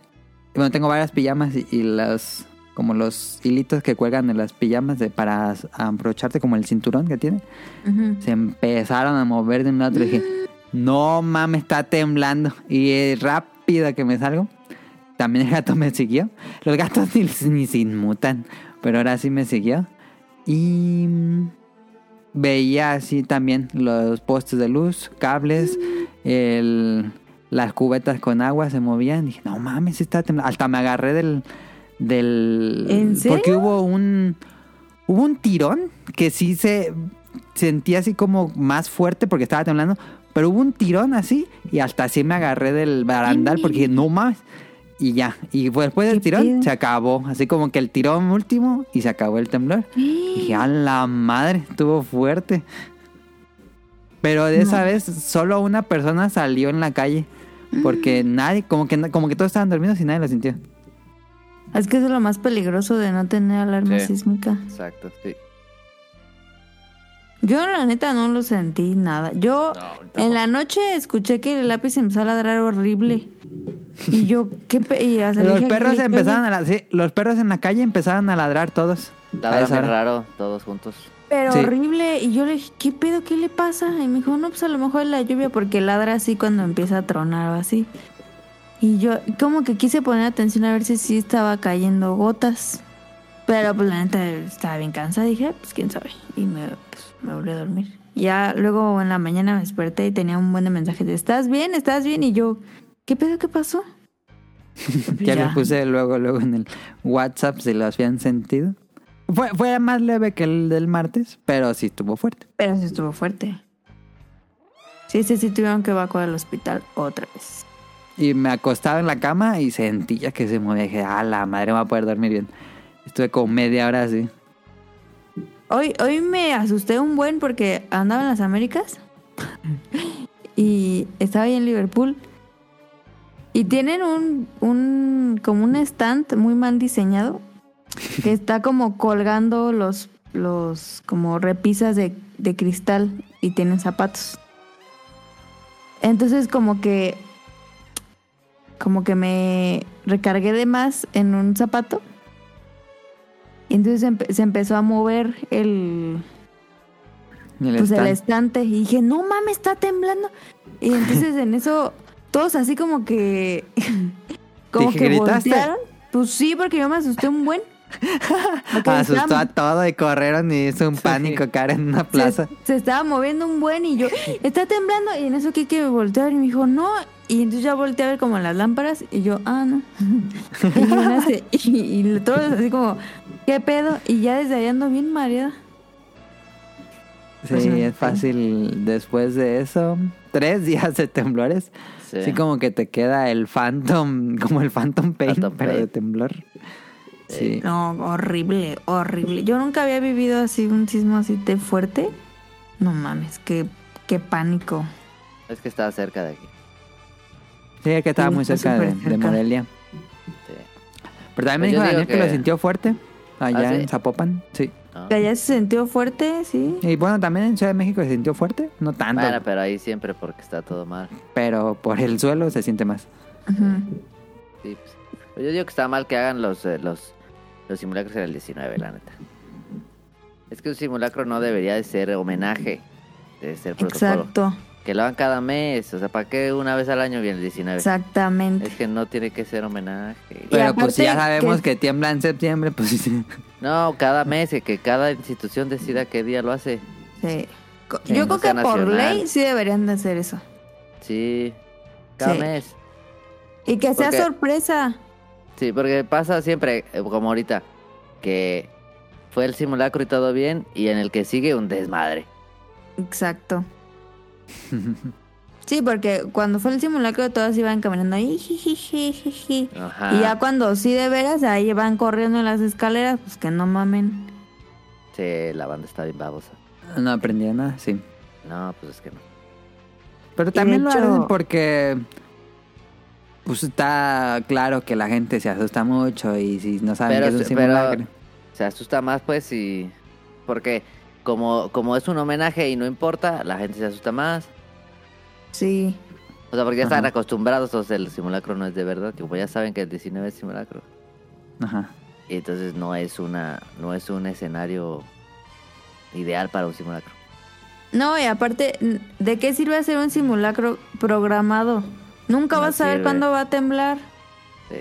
O sea, ¿para qué avisas que es a las 12.19? Porque todos ya dejan de hacer las cosas para hacer al simulacro. Pues Ajá, no. Pues no.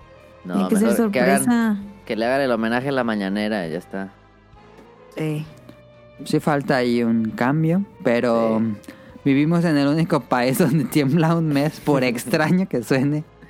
Debe ser una... Debe, debe tener una explicación ahí, algo de los ciclos, algo a tener. Sí, ha de haber un patrón reconocible. Sí, No sé, pero a mí. Pero se sí me fue hace la placa de Coco, raro. ¿se llama? Porque tembló en... siempre es la misma. Sí, es la misma que se mueve y tembló en... Creo que... No, no creo que se pueda predecir, pero... mm, Tembló en Filipinas, algo así, y como que ahí empezó y se fue moviendo y, y fue hasta Colombia, creo que tembló Debe, también. debe ser una cosa de ciclos. Tal vez, Pero, pero... justo el mismo perro día. Pues A la casi de- más. Y en la casi esa, sí fue sea, coincidencia, pero... Pero coincidencia tres años.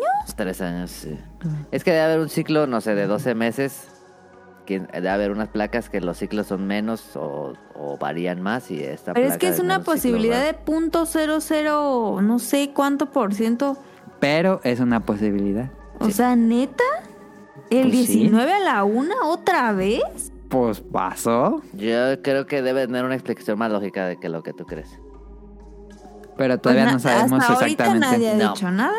No, no hay estudios. No, Está muy pinche raro, la neta. está, está muy curioso. Sí, es raro. Pero sí Yo creo que es el único horrible. país que pasa eso, ¿no? Pues, Sí. sí, quién sabe. En Chile Estuvo muy mucho. horrible, la verdad.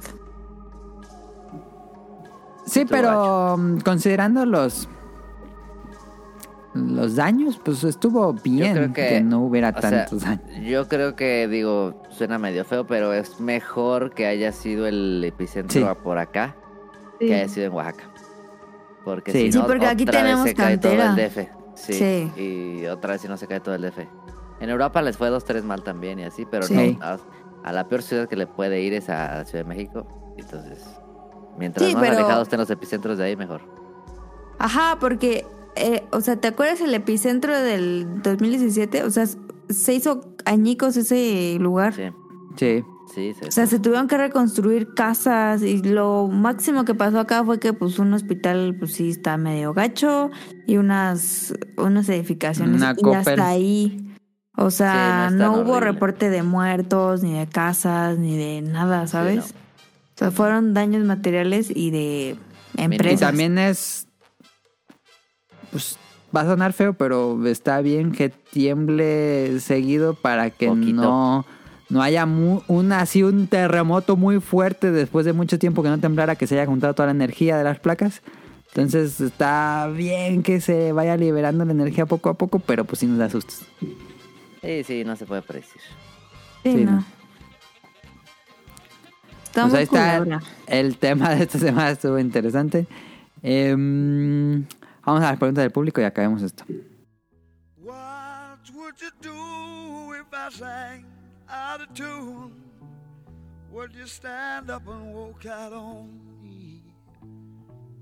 Lend me your ears and I'll sing you a song.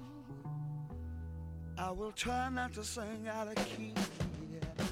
Oh, baby, Dice Jesús, nos escribe. Muchas gracias. Yo Eh, apoyé él el no, Kickstarter. no lo leas. Yo apoyé el Kickstarter de Wonderful 101 y nunca me enviaron mi código de descarga. ¿Qué Mm. pasa? Siempre veo que Ah, pasa eso, no sé por qué.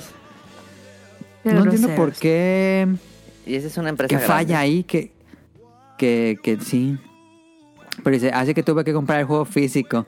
He apoyado Ah. la Qué creación de mazos de tarot y ahí nunca me han fallado. Pero sí sé de muchos robos de dinero a pesar de que la idea es muy buena. Varias preguntas para el staff invitados. ¿Qué opinan de sus nuevas de que nuevas compañías de juegos están subiendo al tren de poner sus juegos a 70 dólares? Pues Sí, sí ¿no? va a pasar, yo creo que era inevitable. Creo que era pasar. inevitable, sí. Entre Sí. inflación y desarrollo. Ajá, es muy este, caro el estaba muy sí, estaba muy difícil que no pasara. Digo, no significa que estoy de acuerdo, pero Pero, este, pero hay opciones. Si no quieres gastar 70 dólares, hay independientes, está Game Pass, hay muchas o opciones. esperar. O esperar. Entonces, no es como que a huevo tengamos que pagar 70 dólares, pues puede- podemos esperar.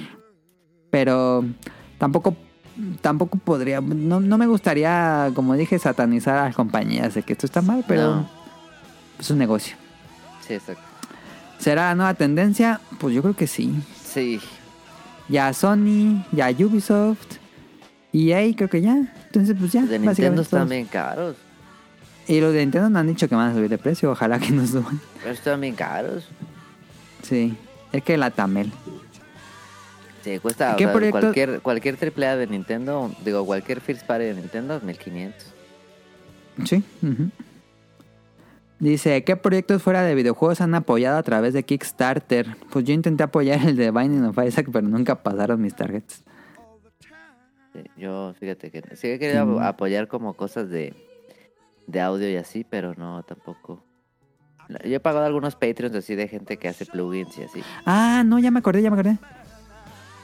Y, y, y sí, ese sí me lo dieron. Eh, compré, bueno, apoyé, compré, slash, el, el juego de mesa de Unfair, fue de Kickstarter.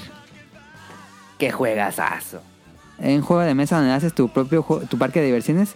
A mí me ahí encanta y cuando nunca se lo acabó el jugar. Kick- Cuando acabó el Kickstarter, abrieron PayPal y ahí yo compré mi copia y me enviaron mi, mi, mi juego y tienen tarjetas especiales que solo les dieron a los que apoyaron Kickstarter.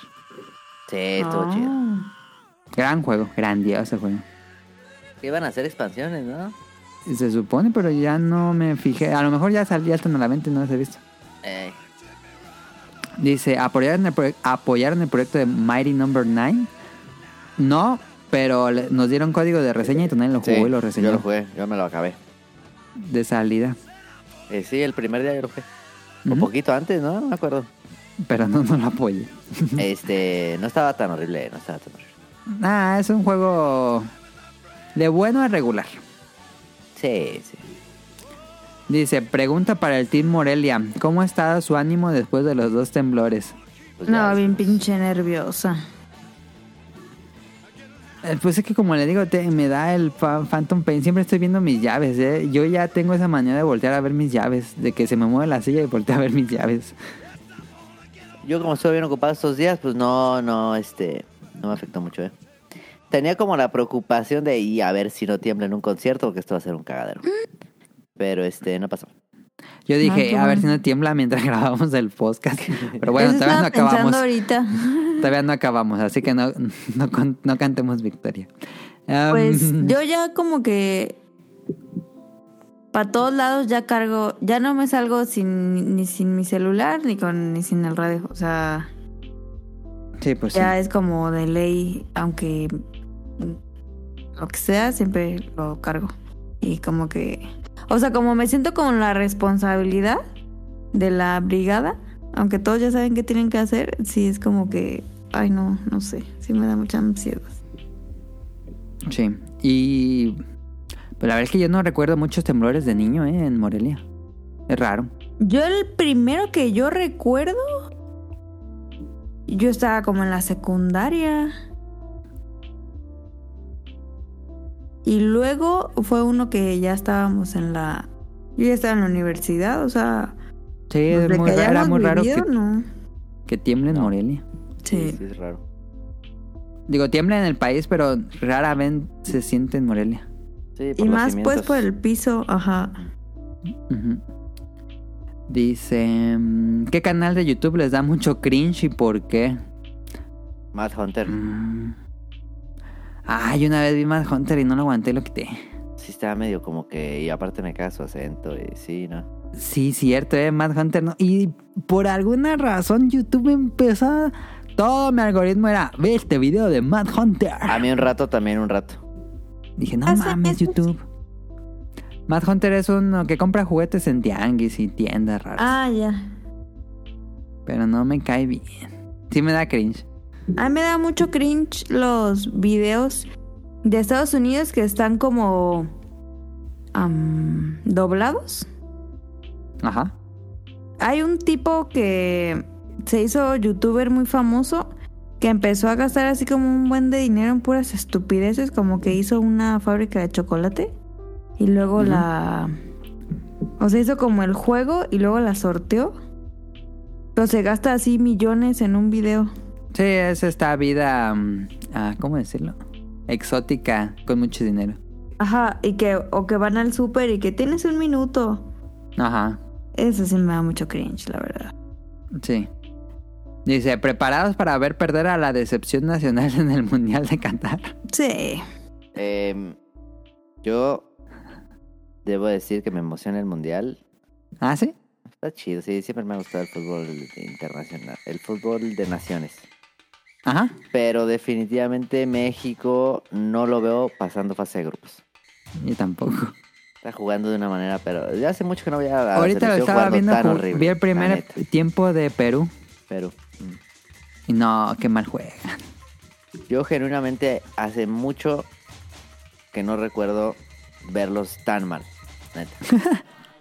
neta, neta. Increíble. Pero este. Pero pues uno no ve el mundial para ver a México, la verdad. O sea, sí- Nah. sí, sí me gusta ver a México y todo, pero uno quiere ver. a Pero, los pero ¿cómo van a estar los horarios acá? No, no he investigado, fíjate. Pues van a estar Va a bien ser pura madrugada como la otra vez. Sí, sí. Seguramente. Yo creo que sí. O muy, muy temprano. Ajá. De 8, 7 de la mañana. Sí, yo creo que sí. Es Que, que eso debe ser terrible para los bares. Ah, Ah, sí, cierto, sí, sí, cierto. cierto. Pero, pues.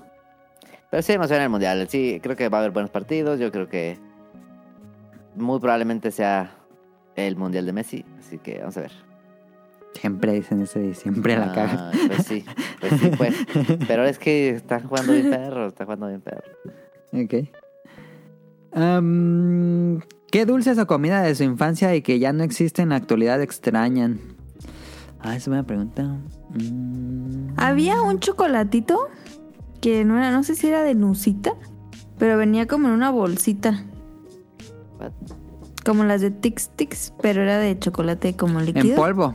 No, Ah, era, líquido. Era líquido. Ah, ya sé cuál dices. sí. Ok, sí, ya Ah, estaba bien. Pero no era Carlos V. no sé qué más Era era. puro azúcar, eso para ser Era- niños diabéticos. Sí, Pura sí, manteca. Pero Era estaba manteca. bien bueno. A mí me gustaba mucho. Ese. A mí me gustaban unos chicles que se llamaban Bombiux y eran. Pero eran Ah, Bombiux acidito. Y eran naranjas, estaban bien aciditos. Uh, esos era bien fan. Esos sí eran, estaban ricos. esos. Ah. A mí me gustaban los fizz. Pero sigue existiendo, ¿no? ¿Ah, todavía fizz? Sí, la, la barrita que le sumerges en polvo. No, los chicles.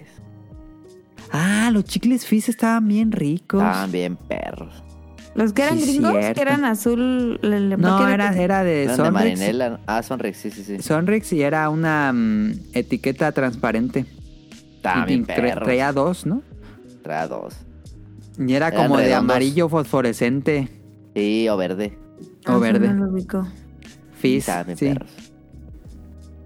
Pero no sé, fíjate que me quedé con la todavía venden la barrita esa que sumerges en polvo. La- esa era la Tix Tix, ¿no? Ajá. Todavía hay. Sí, Sí, creo que sí. Tengo Sí. muchísimo que no. Está rica. esa. Está muy rica, a mí me gusta mucho. Pero siento que ya no sabe igual. A mí me gustan mucho los squinkles clásicos de mango, ya no ah, los esos venden. eran buenos. No, hace ya no mucho los que no dan, veo ningún. Hace mucho que no veo ni un sneak. Nada más dan los de chamoy rojos bien culeros, ¿no? Sí, unos así gruesos. No, Pero unos no. que son como que creo que el empaque se llama como espagueti, que esos están súper Ah, delgaditos. sí, sí, sí, esos también lo venden. Bien Pero el clásico, el clásico, el clásico, ¿no lo venden?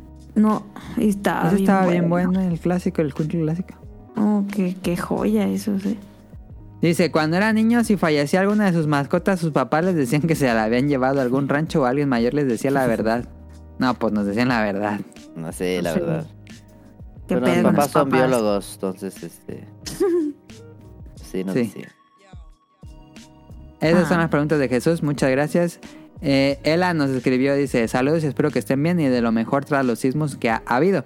Más preguntas, después de un susto con el temblor, ¿tienen alguna costumbre o para quitarse el espanto? ¿Qué suelen hacer para calmar los nervios? ¿Ver Twitter? Yo veo Twitter nada más. Pues yo me puse a jugar Kirby y sí, como que mi mente fue como, se desconectó como de es- esas cosas. Y sí me Claro, relajé. sacó el Switch ahí en el, Ahí en el hospital, y se puso a No Kirby. pues. o sea, ya que llegué a la casa, como que dije, ay, ya no puse nada. Y ya, mejor me puse a Nah, jugar pero en no la estaba noche. asustada en tu casa, en el hospital. O Pues sea, no puede en ser el algo así. Pues no, en el, no, estar en el hospital me genera más miedo. O sea, yo Ujú. necesito salirme como... Sí, o sea... No sé cómo explicar, pero no. No hay algo que me relaje, la verdad. Tú, Dani. Pues como que así una costumbre de que siempre no, no, No, ¿verdad? no, o sea, de- me la paso tomando café, no, pero no, no consideraría que eso sea, como que no, No, hacía una, no. una así específica, no. Mm, mm. Bueno, sí, No. a lo mejor asomarme a ver los hipopótamos como que... Pero eso es reciente. Eso no tiene Oh, ni un pues mes. también el sismo... Los sismos no son recientes. No, pero pues... O sea, si estoy en Pero el antes no hospital... tenía la ansiedad. Ajá, o sea, si estoy en el hospital y estoy nerviosa, pues me asomo a la ventana. Y ya como que para distraerme, pues ¿qué más hago? Ajá. Sí. Gracias a Ela por escribirnos. Burning Han nos escribe. Hablen de dónde se encuentra. Hablen de dónde se encuentra trabajando actualmente Inafune y de cómo ya está fuera del ojo público. Creo que hasta haber leído un tweet cambié donde decía Conman. Sí, em, este Inafune, que es el que hizo Project Number. No, Mighty Number 9. Mighty Number Nine. Eh, eh, hizo otro Kickstarter que quería hacer como una, un clon de Mega Man Legends. Y, Ah. Y no iba a alcanzar el- la, la meta que pedía y mejor lo cerró antes de que llegara el mes. No, hombre. Y no sé, fíjate, no sé dónde se está actualmente, pero eh, hizo, sí hizo una campaña después de Mighty Number 9 que se llamaba Red Ash y pedía 800 mil dólares y solo le dieron 519, bueno, llevaba 519 mil dólares y ya se iba a acabar. Y dijo, no, pues como que no le vamos a llegar, ¿no? Y ya mejor este, canceló el Kickstarter. Y, ¿Y, la- y el no dinero se regresa o qué? Sí, cuando lo cancelan Sí. se regresa el dinero automáticamente a, a los usuarios. Y ese era como un proyecto muy grande porque también hicieron otro Kickstarter para hacer un anime basado en ese proyecto. Y ese sí se hizo el Kickstarter. Y hicieron nada más un capítulo. Nada más. Hicieron ciento, ese consiguieron 160 mil dólares. Se llama Red Ash Magicicada. Y lo pueden encontrar en YouTube. Legal. ¿Y ahí está? Mm. Pues. Pero no, no sé qué. Una leyenda el amigo. No sé qué se dedique ahora en Afune, la verdad. Y nos dice Ender, hola amigos, espero que se encuentren todos muy bien después de todo lo ocurrido esta semana. Recuerdo que entre 2013 y 2014 más o menos se puso de moda el Yandere Simulator. El creador es una colecta de dinero y al día de hoy el proyecto está peor que como comenzó. Sí, Yandere Simulator es uno de esos proyectos que, que el creador, eh, muy polémico el creador, de que se eh, peleó con los fans y que no hacía nada. Y pues sigue sin liberar el juego. Y se ve que nunca la va a acabar. Dice, pregunta, ¿han tenido otros nombres de usuario aparte de los que tienen ahora? Y si es así, ¿cuáles han sido? Pues antes era Tai. Yo era Tai Ah, por sí. Digimon. Ey, sí. O yo era Iki. Tonali era Iki por Medabots. Sí, bien perro. No, yo no. No, pues son Bueno. Carito, ¿no? Pero no pues es tu nombre, no es un nickname. Ah, no, no. Ah, muchas gracias a Ender por escribirnos, también a Burning Hand. Ender nos acompañó la semana pasada para hablar de Splatoon. Em, JC nos, nos escribió de Instagram, dice... Saludos a los integrantes del podcast y a los invitados Sky. Esta semana terminé Metal Hellsinger. Al inicio no entendía cómo jugaría un FPS musical o rítmico. Y sí, cuando lo inicié se sentía raro disparar en cualquier momento y que sonara como si fallaras. Ya con un poco de tiempo y práctica me llegué a acostumbrar y no mames. Perro juegazo, una experiencia única que si eres fan de los FPS y del heavy metal, tienes que probar. Lo malo, la duración y los enemigos que se repiten bastante. Lo terminé en menos de 4 horas, pero todo fue un concierto de sangre, balas y rock. Ese Pregunta. juego siempre se me antoja. ¿El Metal Hellsinger? No, pero ese es otro, ese no es el rock like de mm, rítmico que la otra vez nos platicó Mano. Ah, no, yo creo que de mano, yo creo que de mano. Este es uno nuevo, que también es un poco similar. Ok. Que ti- tiene cantantes famosos, este... mm, Pero como no me gusta el género, no sé qué, can- qué can- cantantes sean, pero bueno. Dice, pregunta, ¿son hinchas de algún equipo de fútbol, ya sea de México o de Europa? Por cierto, felicidades a los compañeros. Muchas gracias a JC. Em, Gracias. eh, y, pues no, yo no soy fan de un equipo de fútbol, Tonali sí. Delfines de Miami. Oh, wow. Pero de fútbol, no de fútbol americano. Ah, el fútbol. Este, pues le iba a, los de la- a las monarcas, pero no. O sea, hincha, Ah, hincha. sí, nah. es cierto. Pero... mm, dice Sí los- de sí México, de Europa, a lo mejor partido. internacional. Internacional de los delfines. Los delfines a que sí, perro. No, pero fútbol. Ah, pues es fútbol, pero es americano. Por Es eso no, soccer. es fútbol, soccer, pero no sé, una selección mundial o de Europa. No. Pues no, este, de Europa me gusta el Dortmund, pero así que tú digas así, fan, así de hueso colorado, nah. Ok. Le iba al Morelia, al Morelia sí le iba. El Morelia Y que ya no como, se- como, como lo compraron, ya no me quise cambiar de equipo, ya no le va a nadie. Ahora, ese de- ¿dónde están ellos? ¿En Mazatlán? En Mazatlán. Pues sí. Qué y pena. no creo que sea fanática de algún equipo. Nah. Pues te dejo los De- saludos, Caro. Muchas gracias a JC por escribirnos. De Miami sí, que mañana juegan contra el partido más perro. Saludos, saludos a Cam... sal-. Deja tomar agua, pero...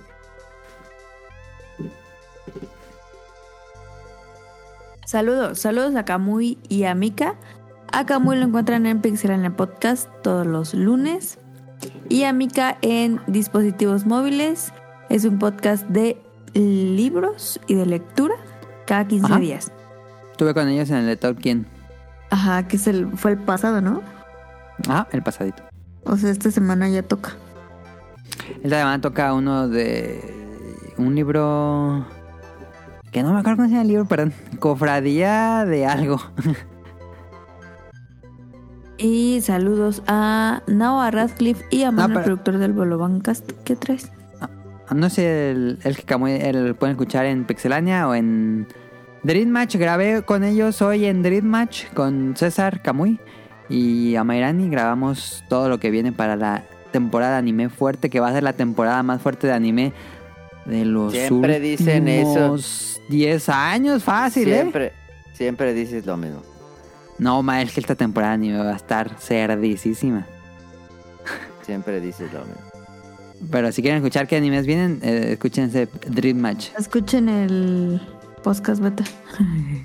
Eh, Saludos porque ahorita a- re- reseñamos una por semana. Saludos a Noah Radcliffe y a Manuel, productor del Bolobancast todos los viernes como a las diez y media. Este, ahí lo ven. Es un Mm, podcast dadaísta, dice Adam. Sí, Dice, así lo dice Tito. dice Now. Ah, sí, no. No, Saludos no, a lo mismo Ryun Tao, Jun. Tito no. Ah, sí. Saludos a Ryun Jun hasta Japón que sobrevivió al ciclón sobrevivió eh, una vez más, así que esperemos tenerlo pronto aquí para que nos cuente su reseña de cómo no se le rompieron las ventanas y cómo sobrevivió. Dijo que yo le estuve preguntando, dijo que estuvo leve, que fueron lluvias fuertes, pero en general fue leve lo que a lo que él esperaba. Ay, pues es que aquí dijo, no, que no sé qué, que el más fuerte de la No, vida. pues tampoco Y iba. Y al otro Pero es que día... sí causó destrozos, pero no en su ciudad. Sí, pero Sí. al otro día pone, ah, este, fui a comprar no sé qué. Y yo, ¿cómo es que te sales, vato? ¿Qué pedo? Pues si no estaba lloviendo. Pues sí. Pero es que a mí me asustó. Yo dije, no, va a estar horrible. Y nada. Eh, saludos a. Bueno, esperamos que esté muy bien, Ryunjun. Le mandamos un abrazo. Saludos y, eh, muchísimas gracias por su caja de regalos que me envió. No, hombre, Rin se pasó. Así dije, no, ni en, ni en mi mejor cumpleaños me he regalado tantas cosas. No, se pasó, Rin, Ah. muchísimas gracias. Un montón de regalos me envió. Hasta me da pena porque sí dije, no manches, Rin, te pasaste. Qué buena gente. Y, y yo estaba esperando el unboxing y nunca lo vi. Mañana lo publico. Ok.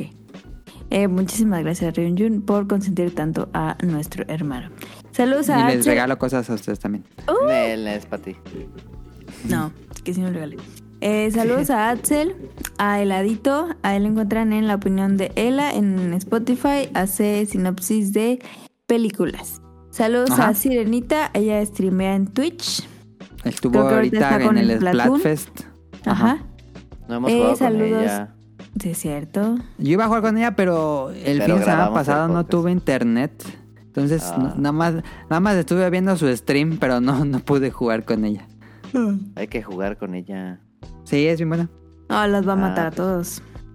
Ah, pues hay que jugar porque hoy perdimos varias, ¿eh? Sí, muchas. Es que ya está muy ah, cerrada la gente en Splatoon. Sí, no mames. Qué caro. ¿Cuándo vamos a hablar del, del Señor de los Anillos? Cuando la vea. Pues cuando Ah, sí. acabe o cuando la vea Tonali. Ah, bueno. A ver, mejor, Porque yo mejor voy- invitas aquí que. Ah, ok. De, de Ah, que pues ese vea. episodio podemos empezar a invitar a Kike, que nunca lo hemos invitado.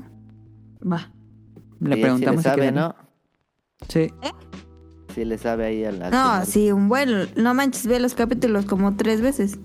Ah, Ah, pues su ya, a, ese- a él, a él. O sea, que ve- la vea. Ve el que sale a las 12 justo. Y luego Ajá, al otro sí. día lo ve en la mañana otra vez. y luego yo cuando yo lo veo, que me quedo dormida como después de 20 minutos. Entonces eh, yo me lo echo como serie porque lo tengo que ver por pedacitos porque me duermo. Entonces lo ve como 3, 4 veces. Cada uno. Ah, No man. A él sí, Ok. invítalo, irá. Yo no. Ok, yo, Sí, yo lo invitamos para hablar de Rings of Power. Ok. Porque yo pedí una Eh, cosa de Amazon y todo de Ring of Power. Ah, yo también tengo varias cajas de Rings of Power. ¿Qué pedo? Ah, sí, es cierto. Sí, es cierto.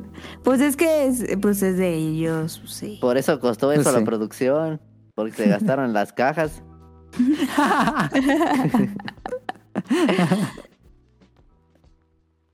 Saludos a Rob Sainz, a Jacobox y al Cut. Saludos a Jesús Sánchez. A Jóvenes en Zombies. A Jesús Sánchez, a Aline, le que le mandamos un abrazo grande hasta allá. Esperamos que todo bien con el temblor. Saludos a Festomar hasta Zapopan. O no sé, sí, Ajá, Zapopan, sí, sí, ¿no? Zapopan. Sí, Eh, sí. Que la verdad es que, pues, mira, ya es 25 de septiembre y yo no veo que haya subido dispositivos móviles, pero bueno. Eh, supone que ya está grabado, pero nada falta que lo edite. ¿Y yo qué? ¿Que me gano? No, pues, pues que ya sabes que está grabado. Dale chance, hombre. Creo. No, no sé. ¿Ya, ya que se sí. le pasó todo el mes? No, pues cuando salga, Sí. que tiene, pues es tiene que mano. tiene que tener responsabilidad con el público que lo escucha. Como los videojuegos cuando salga. Cuando como salga, el, hasta que esté como el listo. de Zelda. Como el de Zelda. Dale. Ajá, ajá. No, saludos a Lefestomar, saludos a Protoshoot hasta Canadá, a Eric Muñetón, a Carlos Bodoque y Adán, saludos a Andy, al señor Suki, que esperemos que todo bien allá porque suena bien horrible la alerta sísmica. Saludos a Sí. Gerardo Olvera, a Oscar Guerrero, a José Sigala, a Mauricio Garduño, saludos a Game Forever, a Gustavo Mendoza, saludos a Andrew Lezink, a Marco Bolaños, a Vente Madreo hasta Dubai. Saludos a Sí. Gustavo Álvarez, al Quique Moncada, al doctor Carlos Adrián Katzerker, a Carlos McFly, a Cadasco. ¿Que ¿Cadasco es el de Japón? Sí, ya estaba viviendo en Japón. Mira, yo no sabía. Saludos a Cadasco. Eh, ahí me saludas al Río John, ¿no? saludos a Helter Skelter y a Daggett de la presa de Daggett, que también tiene un podcast como la presa de Daggett. Ajá. Y pues de despedida, síganos en arroba podcast beta, suscríbanse a nuestros canales, Apple Podcasts, um, iVoox y Spotify. Cada domingo hay programa y la canción de despedida son las mañanitas. no sé cuál sea. Pero es todo por nuestra parte. Espero les Eh, haya gustado ah, el no. episodio. Eh, y pues muchísimas gracias a los que escuchan esto, a los que escucharon hasta aquí, a los que comparten los tweets y a los que nos dicen qué les pareció y los que nos escriben semana a semana. Muchísimas gracias. Pasen una gran semana. Muchas gracias a Caro y a Tonali y nos vemos la próxima. Bye. Bye.